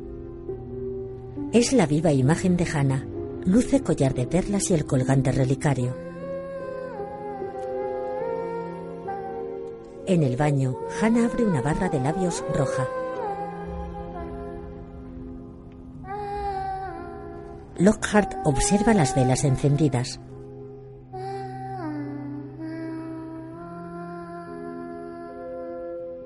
Hannah se pinta los labios. Lockhart mira a su espalda. Lockhart llega a un extremo de la cámara que comunica con la gruta. En una sala del balneario, Hannah se aproxima descalza a una piscina. La superficie del agua se agita. En la gruta, Lockhart empuña la pala y observa una planta inferior. Se detiene. En la planta inferior, una camilla cubierta con una sábana permanece al borde del agua turquesa de la gruta. Hannah observa la piscina. Él mira hacia abajo y desciende con sigilo. Hannah accede a la piscina por una escalera. En la gruta Lockhart desciende otra. El agua de la piscina llega a Hannah por la cintura. Él baja con sigilo.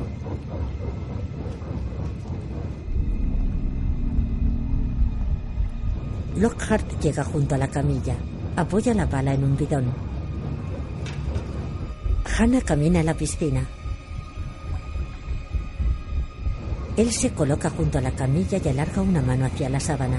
En la piscina, Hannah extiende los brazos. Lockhart lleva la mano al extremo de la sábana. Hannah agita el agua.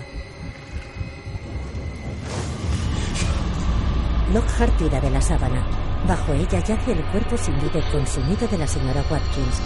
Hannah se toca el vientre dolorida. Una mancha de sangre menstrual se extiende entre sus piernas. Su cuerpo se vuelve rígido.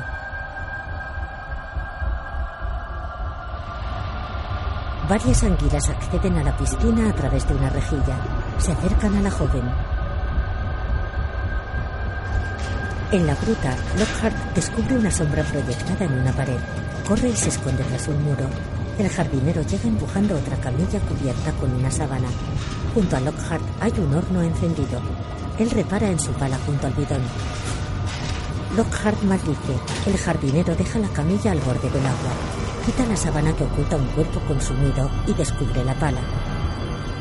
Hannah mira alrededor angustiada. En la gruta, el jardinero vuelve la camilla y el cuerpo cae al agua. Un grupo de anguilas lo devoran.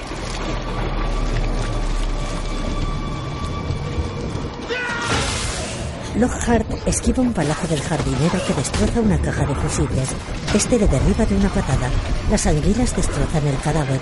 Hannah se revuelve asustada. El jardinero golpea con la pala una gruesa tubería. Recibe un chorro de vapor en la cara. Lockhart le golpea en la cabeza con un objeto contundente.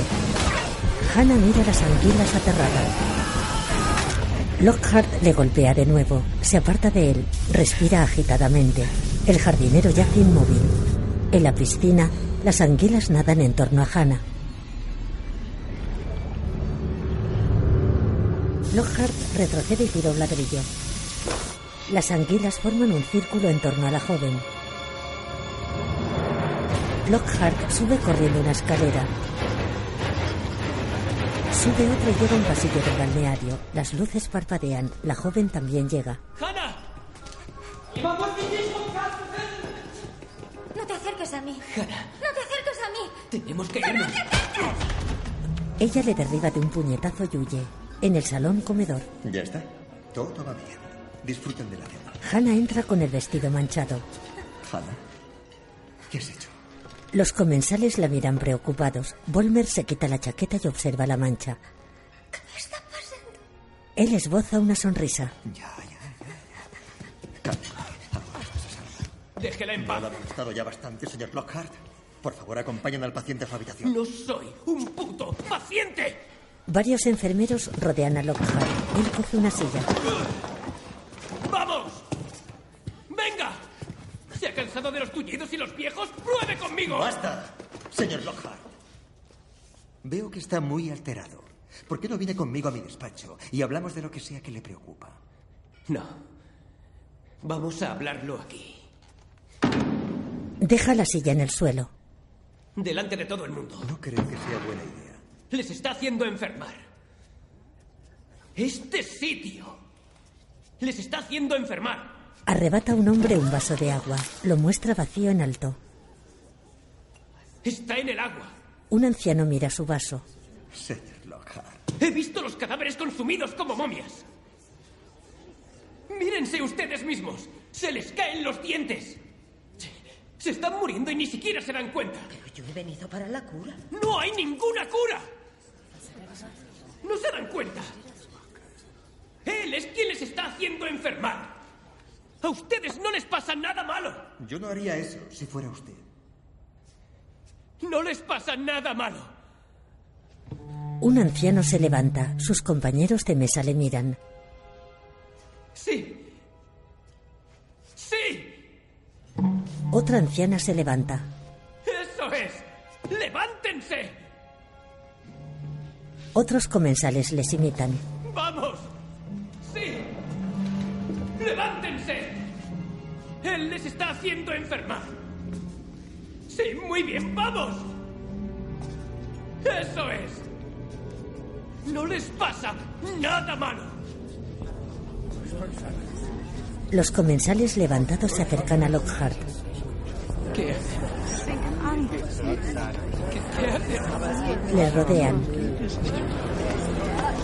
Le manosean.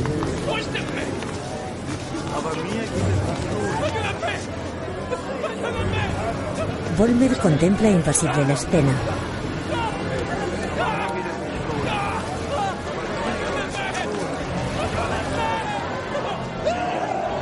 Corte negro. En el pasillo de pared verde, un enfermero empuja la camilla de Lockhart que va inmovilizado. Llegan al área de transfusiones. Otros dos empleados pasan una puerta y le introducen en una cabina dejándole la cabeza fuera. En la sala hay varias cabinas dispuestas en horizontal conectadas a tuberías. Lockhart mira a un lado, Pembroke ocupa otra. Pembroke. Pembroke. El anciano gira la cabeza con esfuerzo. ¿Qué le han hecho? ¿Qué me han hecho? Nunca me he sentido mejor. La cabina de Lockhart se inclina. Relájese, señor Lockhart. Todo acabará enseguida. Ah, sí. Maravillosas criaturas.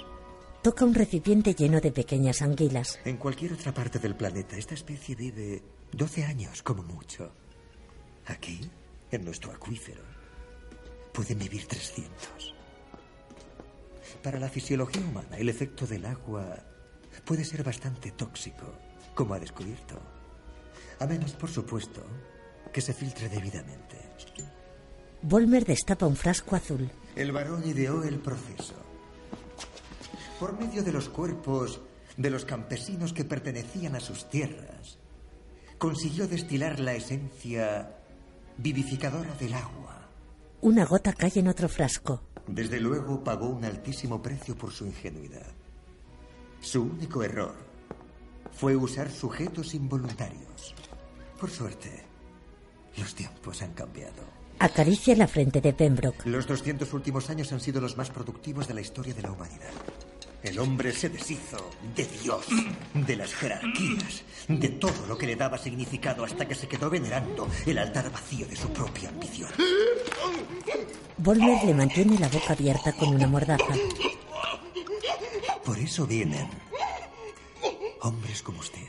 Volmer coge una manguera conectada al recipiente. Tiene usted razón, señor Lockhart. Nadie se marcha nunca. Lo que no acaba de entender es que nadie quiere hacerlo.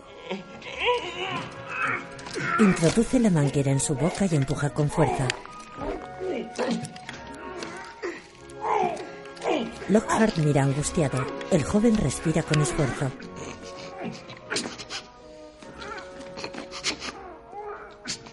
¿Sabe cuál es la cura de la condición humana? Lockhart le mira de reojo. La enfermedad. Porque solo entonces habrá esperanza de una cura.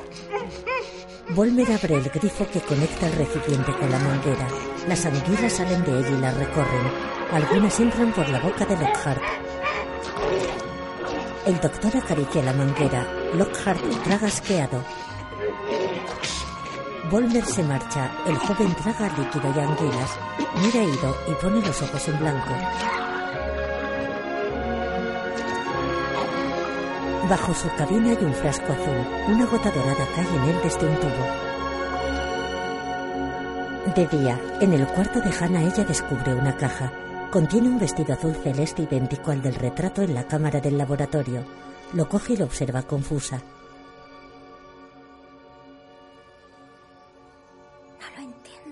Volmer. Durante muchos años he tratado de protegerte de las impurezas del mundo exterior, pero Irónicamente, hay que dar las gracias a tu amigo, el señor Lockhart. Ya te has hecho mujer. No estoy sana. Él esboza una sonrisa y saca un frasco azul. Yo siempre estaré aquí para cuidar de ti. Con un cuentagotas vierte una gota en la lengua de Hannah. Él toma otra.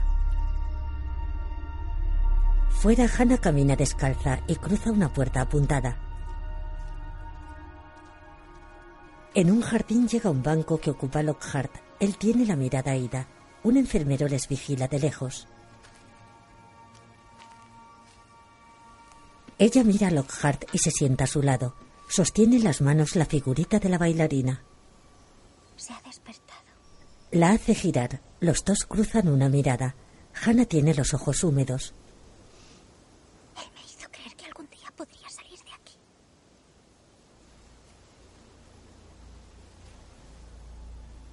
¿Por qué iba alguien a querer irse? Lockhart sonríe con una dentadura perfecta.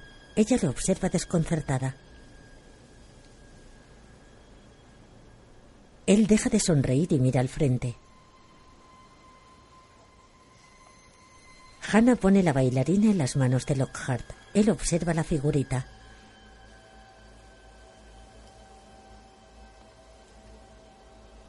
Ella se levanta y se marcha. El joven permanece pensativo. Él frunce el ceño y contempla un horizonte de imponentes montañas nubadas. Caen algunos copos. De noche, numerosas personas visten túnica y capucha blanca y portan faroles encendidos. Caminan en fila de a dos y atraviesan un oscuro corredor.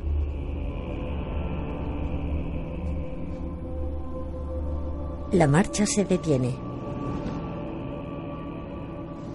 Todos giran al unísono y se alinean al borde de un muro. Dos encapuchados permanecen junto a una ventana. Otros se colocan sobre las almenas a la entrada del castillo. Todos rodean una planta inferior. En ella una puerta está decorada con flores. Un hombre aguarda frente a ella. En su habitación Lockhart está sentado en la cama. Observa la figurita de la bailarina. Junto a un estanque alumbrado con velas y candelabros, Volmer aguarda expectante. Viste túnica blanca. Hannah llega bajo la puerta adornada con flores. Lleva el vestido de novia celeste. Lockhart observa la figurita de la bailarina. Hannah bordea el estanque también iluminado con velas. El grupo de encapuchados observa la ceremonia desde un muro y varias ventanas. La joven llega ante Volmer. Lleva un ramo de flores y el velo echado hacia atrás. Volmer aparta el velo y descubre un hombro de Hannah. Le pone al cuello el colgante con el relicario del varón. Es plateado y lleva grabadas una V y una R. En su cuarto, Lockhart hace girar la bailarina. En la ceremonia, los encapuchados alzan sus faroles, dejan caer guirnaldas blancas desde lo alto. Volmer esboza una sonrisa. Hannah mira resignada. En un lujoso salón, los asistentes a la ceremonia bailan un vals. Volmer y Hannah les imitan en el centro. Todos llevan la cabeza descubierta. La pareja se detiene y se separa. ¿Qué ocurre? Él le tiende la mano, ella la coge temerosa. En la cámara del laboratorio, Hannah contempla el retrato de la joven con quien comparte parecido. Mira confusa su espalda. ¿Qué es este sitio? Volmer descorre la cortina de una cama con dosel. Aquí es donde te creamos. Ella le mira sin comprender. Lockhart detiene el giro de la bailarina. Sale de su ensimismamiento y se calza unas zapatillas de paño. Llega hasta un escritorio donde hay una lámpara encendida y un grueso libro. Es que no quiero. Volmer acaricia el rostro de Hannah y sonríe.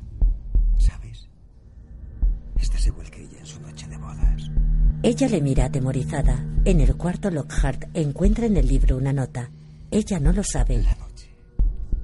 Que me la arrebataron.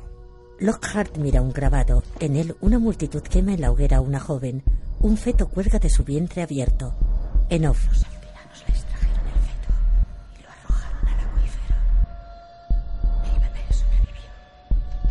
Lockhart entra al despacho del doctor Brennan. Descuelga un marco de la pared y lo observa desconcertado. Retrocede hasta un escritorio. Lo despeja tirando objetos al suelo. Coloca el marco bajo la luz de una lámpara. Contiene una fotografía antigua de la fachada del balneario. Coge un vaso y lo usa como lupa sobre la fotografía. Volmer ata a Hannah la cama. No tengas miedo. Pronto volveremos a ser una familia. Como siempre debimos ser. Le ata otra muñeca. Ella se resiste. Hannah le abofetea. Él se recoloca la frente. En la fotografía, Lockhart observa un hombre con sombrero y la cabeza vendada. Mi hermana también se resistió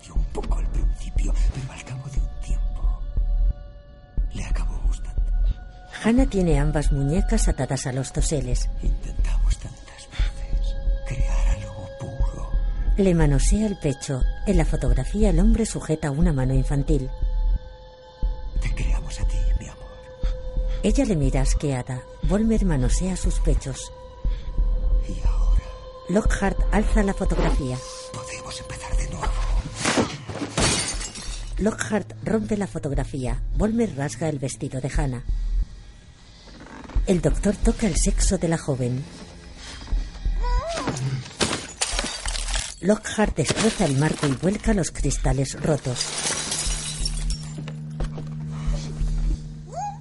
Volmer se huele la mano.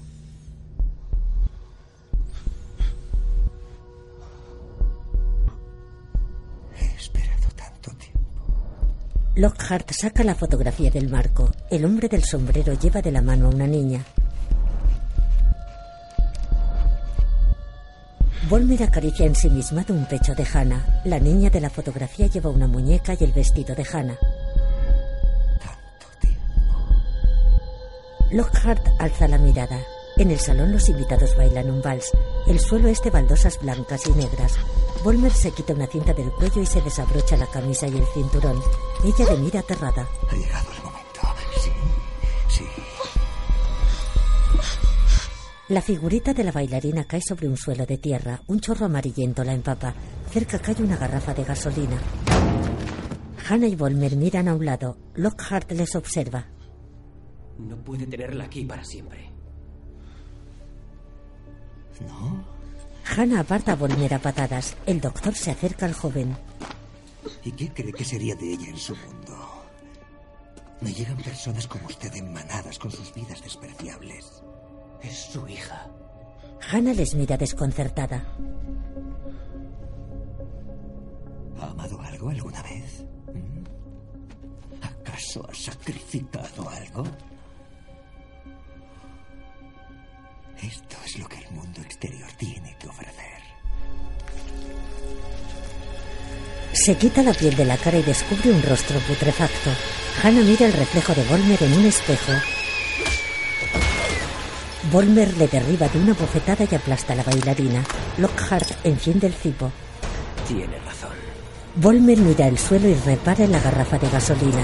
Lockhart le prende fuego tirándole el mechero. Volmer se agita envuelto en llamas. Lockhart atraviesa las que arden en el suelo. En el salón los invitados bailan entregados. Volmer coge una tela y tira de ella. Lockhart llega con Hannah que se agita desesperada. Intenta desatarla. El doctor se cubre con la tela. El fuego se extiende por un tapiz. Volmer gira por el suelo e intenta apagar sus llamas.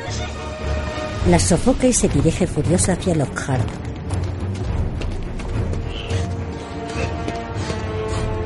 Agarra al joven de la bata, lo aparta de la cama y lo tira contra un estante.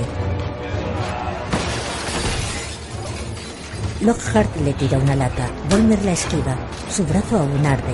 Hannah tiene una mano suelta e intenta liberar la otra. Lockhart se arrastra por el suelo y empuña un atizador. Las llamas y la humareda se elevan hacia el techo. Algunas pavesas suben por una rejilla de ventilación. En el salón los invitados continúan con el vals. Las pavesas salen junto a unas cortinas y estas prenden. Lockhart y Volmer forcejean. En el salón. Tira su taza. Todos retroceden asustados. Hannah intenta soltarse. Observa cómo las llamas consumen el retrato femenino. Volmer aparta el atizador y coge a Lockhart del cuello. Lo arroja a unas escaleras que descienden hasta la gruta. Volmer apaga la llama de su brazo y se dirige hacia él. Lockhart cae escalones abajo. Cae junto a una camilla. Las llamas se elevan por una pared del salón. Otra prende a espaldas de los invitados que huyen en todas direcciones. Volmer baja humeante la escalera. Lockhart se apoya en la camilla. Un cadáver cae al suelo. Lo observa aterrado. Volmer lo agarra de la bata, lo lleva al borde del agua y aprieta su cuello. Algunas anguilas acuden. Todo lo que he construido ha sido para ella. Las llamas consumen el retrato. Hannah baja una escalera. ¿Cree que iba a dejar que alguien como usted lo destruyera? Papá, Volmer suelta a Lockhart. Se da la vuelta. Tiene el rostro consumido por el fuego. La joven empuña una herramienta. Ella le mira a los ojos. Hannah le golpea con una pala y le observa asustada. La sangre resbala por el rostro desfigurado de Volmer. Tiene la pala incrustada en el cráneo.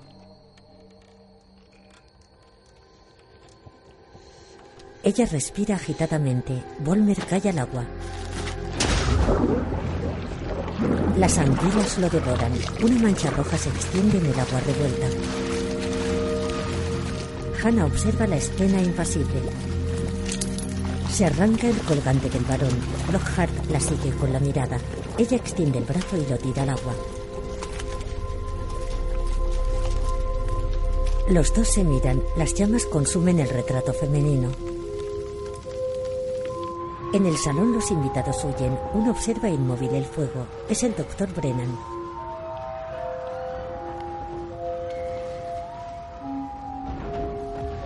Se queda solo mirando alrededor.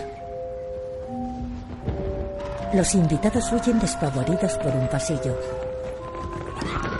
Uno cae por una escalera, otro derriba el cartel del horario de visitas. Lockhart y Hannah llegan al patio por una puerta. Miran sorprendidos al frente.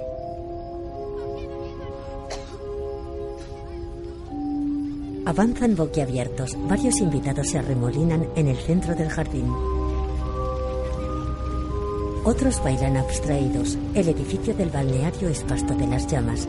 Una densa humareda se eleva desde la fachada.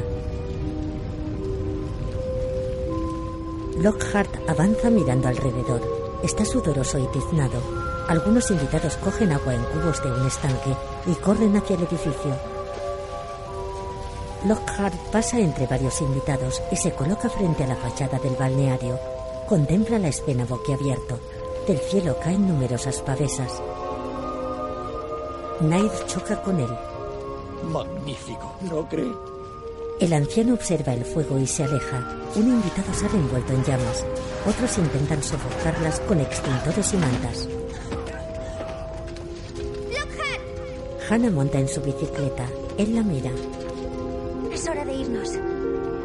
En un túnel, él pedalea y ella va sentada detrás. Descienden a toda velocidad entre una densa humareda. Se miran. Un coche los deslumbra. Él golpea la luna delantera y cae al suelo. ¡Me cago en la... Enrico baja. Está bien. Otras personas bajan. Lockhart. ¿Qué ha hecho? Un consejero observa el incendio. ¿Dónde está Pembroke? Nos ha dejado. ¿Cómo que nos ha dejado? Suba al coche.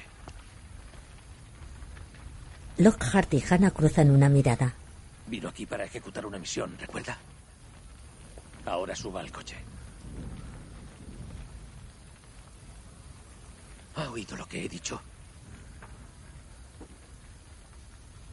El directivo sigue a Lockhart con la mirada. Este acude con Hannah y la bicicleta accidentada. ¿Ha perdido el juicio? Subido a la bicicleta, Lockhart mira furioso a la consejera. En realidad,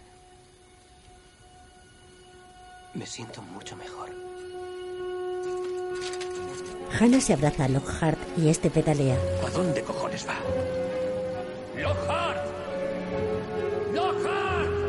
La pareja cruza la verja coronada por dos anguilas. El humo del incendio se extiende por el bosque.